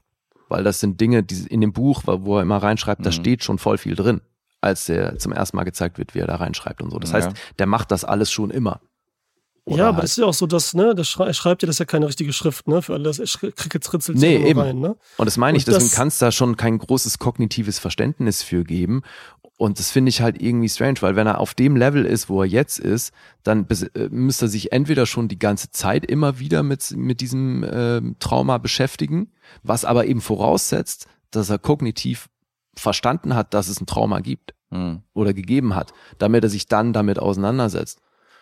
Und Mhm. basierend Ja, darauf finde ich dann eben alles, was im Film passiert, so ein bisschen hart konstruiert, weil ich das halt so rein psychologisch gesehen irgendwie wenig nachvollziehbar finde. Aber Ja, okay, Ja. wenn natürlich jetzt die Prämisse davon ausgehen, ne, dann ist natürlich schwierig. Und wenn jetzt super logisch dran gehst, was ich jetzt zum Beispiel nicht tue, hm, dass ich jetzt sagen will, ne, weil mir reicht das schon als Ansporn, ich kann jetzt nicht diese, das davon, das setzt ja auch kein Zuschauer nicht voraus, ne, das wird ja ein kleiner Anteil sein, wenn man sich nicht damit beschäftigt oder nee, aber konfrontiert wurde, dann reicht mir ja, wenn er jetzt wirklich in diese Resozialisierung kommt, neue Leute sieht, die er Mhm. einordnen muss, sage ich mal irgendwie, dann natürlich das durcheinander bringt mit dem, was er damals erlebt hat und ihm das neuen Ansprung gibt und genauso auch in der Gegend ist, wo er gelebt hat und ja an diesen Orten vorbeikommt, wo Mhm. er halt war, die Bar und diese ganzen Sachen, was ihn ja so reicht mir dann so als normaler Zuschauer, sage ich jetzt mal. Mhm. Gut, Ja, nee, kann man- klar, Ja. kann man auch so nehmen. Ähm, ich finde nur halt, er wird einfach nicht fit genug im Kopf Mhm. erzählt dafür, dass er überhaupt in der Lage ist, sich mit diesen Problemen auseinanderzusetzen. Hm. Ja gut, das Okay. macht die Sache aber wieder interessant, finde ich. Dass er selber halt, dass du nicht weißt, okay, ist das jetzt sein Wahn oder was hat sich wirklich zugetragen? Das ist ja so ein bisschen so dieses unzuverlässiger Erzähler-Ding so. Das Ja, aber ich finde halt dadurch, dass er als so erwachsener Typ gezeigt wird, der ganz offensichtlich das, dieses Trauma hat ihn so dissoziiert, dass er ja nicht mal sich normal artikulieren kann, ohne, Mhm. ohne sich viermal zu wiederholen oder sonst was. Weißt du, also der ist noch nicht an einem Punkt, äh, wo er von dieser Dissoziation komplett weg ist. Sondern da gibt's immer noch irgendwie eine Abspaltung von irgendwelchen Sinnen bei ihm. Ja, durchaus. Und damit ist für mich halt als Zuschauer von vornherein klar, alles, was ich in, aus seiner POV sehe, muss ich mit Vorsicht genießen, weil es ist aller Wahrscheinlichkeit nach nicht real. Hm. Und damit ist mir dann eben auch sein Problem schon so ein bisschen klar. Und deswegen sind dann sämtliche Flashback-Szenen, die der als Kind hat, halt auch irgendwo ist klar, dass der Wahrheitsgehalt überschaubar ist, weil er sonst als erwachsener Typ ja nicht so wäre, wie er jetzt ist. Mhm. Was ich meine? Ja, ja, ich verstehe schon, was du. Ja, ich verstehe schon, was du meinst. Deswegen fand ich das leider Dann- sehr unstimmig und dann brauchen die aber ewig lang, um überhaupt an den Punkt zu kommen, wo dann dem Zuschauer auch klar ist, was vorgefallen ist und dass er im Endeffekt der Verantwortliche ist äh, für den Tod seiner Mutter und Mhm. dass er deswegen diesen Schatten hat. Und natürlich, äh, genau, das ist natürlich diese Schuld, die auf ihn lastet, dass er dann immer das Gesicht von der Mutter auf sämtlichen Leuten, er begegnet hat, irgendwie äh, Ja, reinprojiziert. da kommt wahrscheinlich ganz viel zusammen. Ist ja auch so ein bisschen so ein Ödipus-Ding und äh, dann diese harte Eifersucht auf den Vater und dann eben dieses äh, Phänomen, dass du dann in anderen Leuten plötzlich jemand anders siehst und oder das Gefühl hast, die Person, die da ist, wurde ausgetauscht. So, da gibt's tatsächlich gibt's auch so, ein- so ein Phänomen, was äh, wo es genau darum geht. Also es sind schon ein paar spannende Ansätze. Ich finde es halt ein bisschen zusammengewürfelt für den, also zum Zweck des Films und Mhm. des Dramas so. Und das geht schon, aber ich finde, dafür lassen sie sich eben, wie du schon gesagt hast, viel zu viel Zeit, ey. ja, der ist super Weil die trocken. Stimmung baut sich da bei mir auch nicht auf. Nee, der ist super trocken. Der ist halt, ja, der ist halt trostlos, aber halt auch unspektakulär irgendwie. Deswegen, das ist keine gute Kombination. Das ist wieder diese Sorte Film, wo ich sag, als Schauspieler hätte ich tierisch Bock drauf gehabt, aber als Zuschauer nicht. Der Zuschauer ist ja nicht so ein Spaß dran. Ja, kann ich Ist er denn nachvollziehen. gut?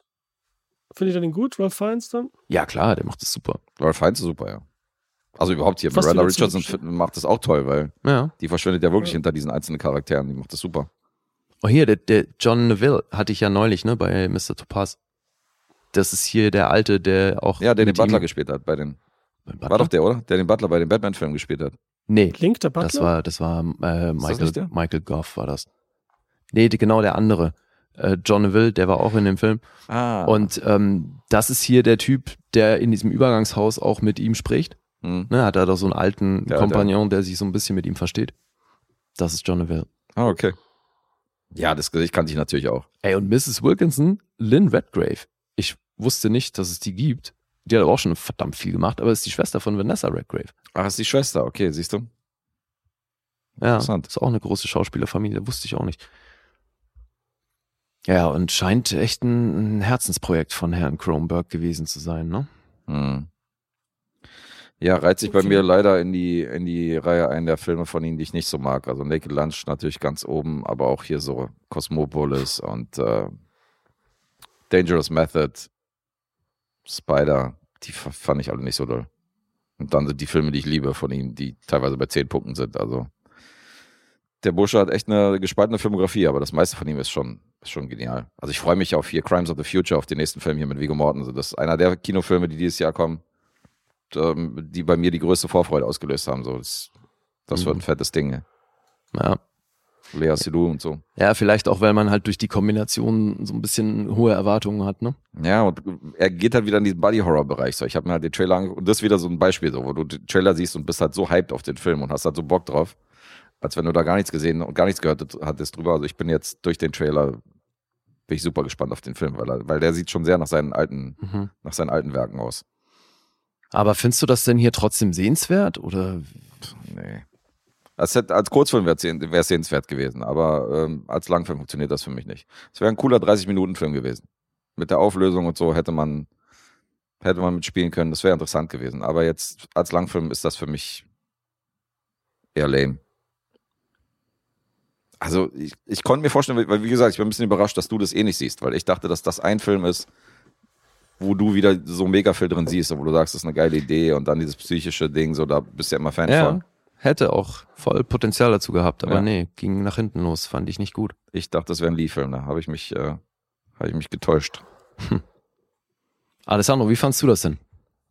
Ähm, ja, wie gesagt, so dieses, ne, um das zu erzählen, dass er der Mörder von seiner Mutter ist, ist halt ein bisschen wenig. Und diese Familienkonstellation, weil die ja nicht so besonders war. Dafür, dass ich halt mehr Zeit genommen, das so schön zu verschachteln mit Metaphern und Bildern zu versehen, dass man jedes Mal so sagt, okay, wer ist jetzt wer? Dieses Symbol, das geht unter der Brücke, ne? Das ist ja immer dieser andere Ort in der Bar. Hm. dass da schon mal eine andere Zeitebene ist. Dass Kleinigkeiten sind, wann ist er die Mutter? Zum Beispiel, als er ähm, ihren Mann sucht, als sie da reingeht in die Bar und nach dem Mann fragt und der Typ da lacht, haha, habt ihr ihren Mann gesehen? Das ist auch der Junge gewesen halt und nicht die Mutter. Mhm. Das ist da immer so, weil ich dann immer nicht hundertprozentig sicher war und dann, okay, das ist er, das ist logisch und er geht dann halt zum Schrebergarten und sieht dann seine Mutter mit ihrem Vater ficken einfach, weil die Mhm. keinen Bock auf ihn haben und Platz haben wollen und Spaß haben wollen. Und dann, dass dieses Bild sich ändert von seiner perfekten Mutter, was irgendwann kommt, ne? Das ist Ja. mehr meine Mutter. So ein bisschen, dass dieses Oedipus-Komplex-Ding, was ich auch noch wieder, das kann man auch voll billig nennen, aber irgendwie hat mir es gefallen, ihr das immer so rauszufinden, mit dem, wenn er dieses Glas, wenn der Spiegel zerbricht und Mhm. er das Glas zurückgibt. Und dann sagt der andere, damit hättest du die Augen ausstechen können, was ja Ödipus getan hat. Mhm. So, diese kleinen Haken und so, weißt du, und dann auch sieht aus wie ein Spinnennetz und dass er halt diese ganze Zeit in diesem Spinnennetz gefangen ist irgendwie aus Gedanken, die aber auch zusammengehalten werden und so. durch- Also es Ja, das die, meine der Skorpion, die Schlange und so. Es ist immer manchmal so aufs Auge ein bisschen komisch. Aber dieses Verwirrtspiel und dieses Auszuwürfeln, wer wann wo ist und wer was sieht und diese Hinweise fand ich schon, äh, haben dann doch irgendwie Spaß gemacht, muss ich sagen. Das, das, Ja. das Seil, das er mit dem, mit dem Gasherd äh, dann verknüpft, erinnert natürlich auch an Spinnennetz. Mhm. Und also dann die ganze Macaulay Optik Ja, das so ist ja dann auch das, womit er später dieses Netz knüpft. Und ja, Genau. natürlich, das, aber eben, es gibt hier unzählige Bilder, die ich mal mehr, mal weniger subtil finde, weil es manchmal ist schon sehr offensichtlich und dann eben auch so ein bisschen willkürlich halt zum Zweck des Dramas eben da reingepackt, weil ich Hm. eben, ich finde es halt dann in sich nicht immer stimmig. Aber er hat seine interessanten Momente, also, ja, auf jeden ohne Frage. Ja. Ja gut. Habt ihr noch was oder wollen wir raten? Boah, das kann lustig werden. Das ey. kann wirklich lustig werden, Alter. Ich überlege gerade, wen von euch beiden ich nicht rate. Das Ja. ist, Warte mal, ich brauche Guess nicht raten. Ne? Aber Alessandro, äh, du fandst das, du kannst ja aussuchen, wen du nicht rätst. Aber nochmal, du fandst das trotzdem sehenswert auch oder wie? nee, er kann sich nicht aussuchen. Der hat auch schon seinen Joker genommen. Der muss Ach nee, stimmt, raten. stimmt. Du musst beide raten. Ja, du hast schon einen Joker. Ach so, Genau, nur einmal geht überhaupt, nicht Ja, einmal ja. bei jedem. Ja, ja, nee. ah, okay, okay. Ja, ja, ja. Ach, den ich jetzt einmal und dann wird ihr beide raus? Nee, Nein, nee, nee, nee. Du Okay, kannst okay, nur einen Tipp abgeben. Ja. Okay, okay, Entschuldigung. Ähm, ja, ich hatte dann doch schon meinen Spaß. Also ich war auch so ein bisschen eben der Geschichte, die es erzählt, weil die halt so klar ist irgendwie, Mhm. weil das nichts Besonderes ist und weil das irgendwie schon tausendmal vorgekommen ist, ne, war, fehlte mir halt so ein bisschen was. Mhm. Aber dann hatte ich einfach dieses Puzzle, so wie er da puzzelt von mir aus und dann die Möwe und dann, keine Ahnung, steht für Freiheit oder so und das kriegt er halt eben nicht hin, weil er sich nicht befreien kann und dieses Puzzle, um dann frei zu sein, bla bla. Aber wie gesagt, hat mir Spaß gemacht dann mit den ganzen Personen. Dann, aber jetzt nicht wow, ne? Also schon Mhm. krummmäßig interessantes Experiment. Aber ja. Insgesamt so. Okay. Okay, okay. Ja, gut, gucken wir mal. Gut, äh, jetzt muss Guess anfangen. Okay, dann muss ich mich entscheiden, wen von euch beiden ich rate. Alter. Ich habe euch, bei euch beiden habe ich eine Punktevorstellung im Kopf. Deswegen ist das jetzt wirklich tricky. Kannst auch beide raten, wenn du ganz der Gangster bist. Und hier. auf meinen Joker verzichten, ja, genau. Nee, nee, nee, das machen wir mal schön nicht hier. so ein Angeber bin ich nicht, dass ich sage, hier, ich brauche meinen Telefonjoker nicht. Ich rufe dich einfach an, um zu sagen, ich habe die Million gewonnen. Mhm. Ähm, ich rate Alessandro Mhm. und sage erst bei einer, ja, könnte auch drunter liegen. Ich sage jetzt eine siebenhalb. Mhm. Ich sag, Alessandro ist bei ähm, sieben. Und Guess ist bei fünf. Boah. Das ist echt schwer, weil ich jetzt auch wieder nicht dran gedacht habe, aufzupassen, was ihr sagt. Nein, also, Alessandro hat bisher nur null Runden gehabt, ne? Ja, Nur obwohl er so. nicht aufpasst, was wir sagen. Also das, Das- spricht nicht gerade für uns. Ja, dies war nicht so. Ähm, also, dann sag ich, äh, Guess. Oh, du hast ja nichts Gutes gesagt, Alter. Nichts, aber der hätte ich auch nicht wütend gemacht, ne? Na, ich habe schon, ich habe schon gesagt, dass der schon ein paar starke Momente hat. Was hast du denn Naked Lunch gegeben? Darf ich das nachfragen? Weil du so Ich schlecht glaube, ich glaube, Kann ich, anderthalb. mein, kann ich meinen Punkt noch ändern, die ich dir gegeben habe? Okay, kann ich meinen ändern? Wenn Okay, du den ändern kannst, dann ändere ich meinen auch. klar. Okay, gut, dann gehe ich runter auf sieben bei Alessandro. Okay. Und du? Du Fuchs. Nee, nee, Äh. du kannst ja deinen, vielleicht wolltest du den ja ändern. Nee, nee, ich wollte äh, ich wollte dir dann doch fünfeinhalb geben. Okay. Und Naked Lunch war was? Also sieben von mir und äh, fünf für mich.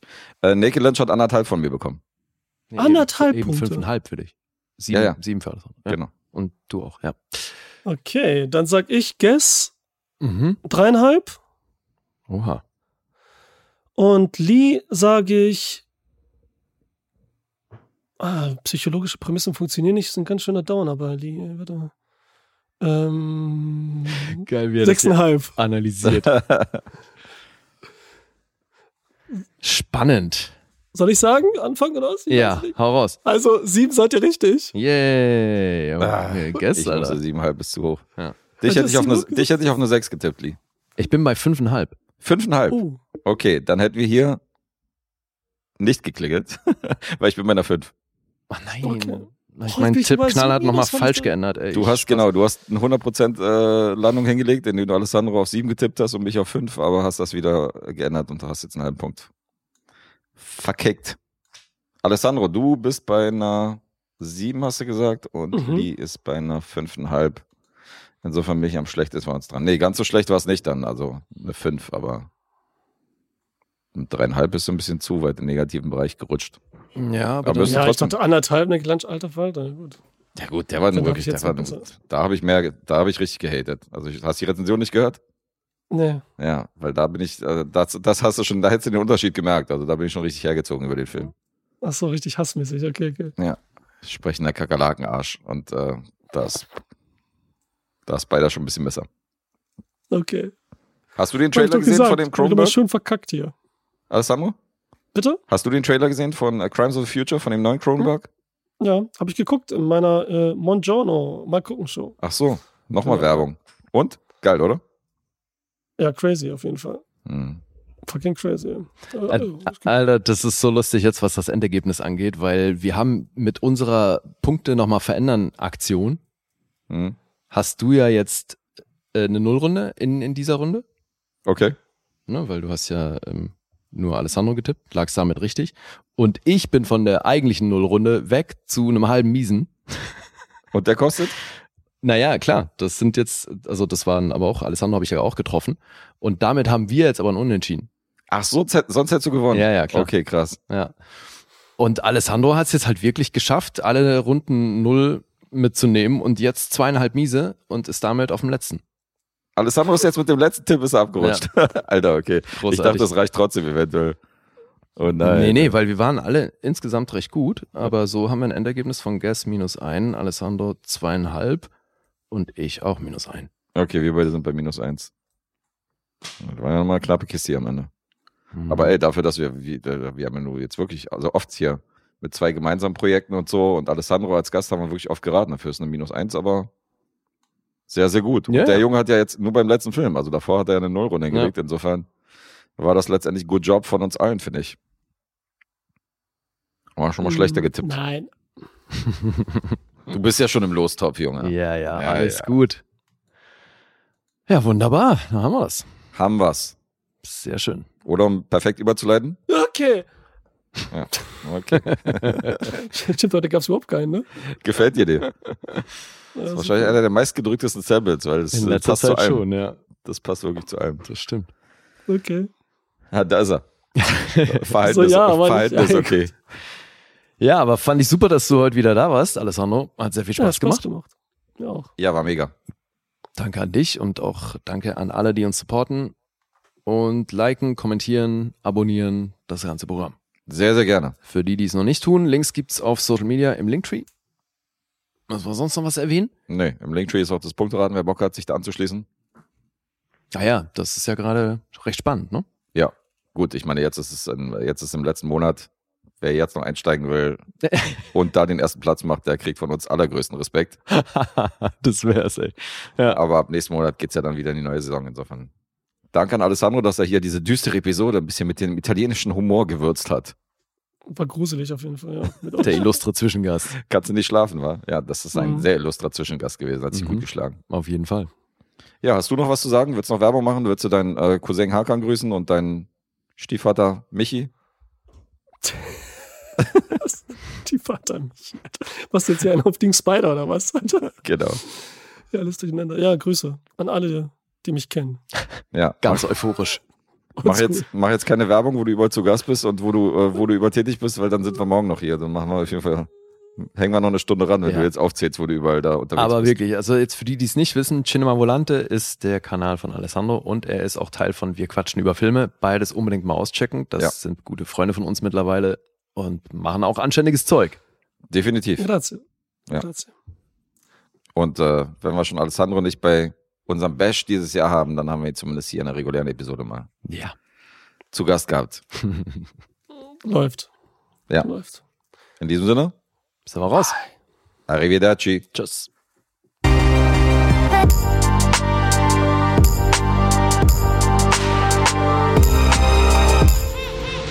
Bewegt Bild Banausen.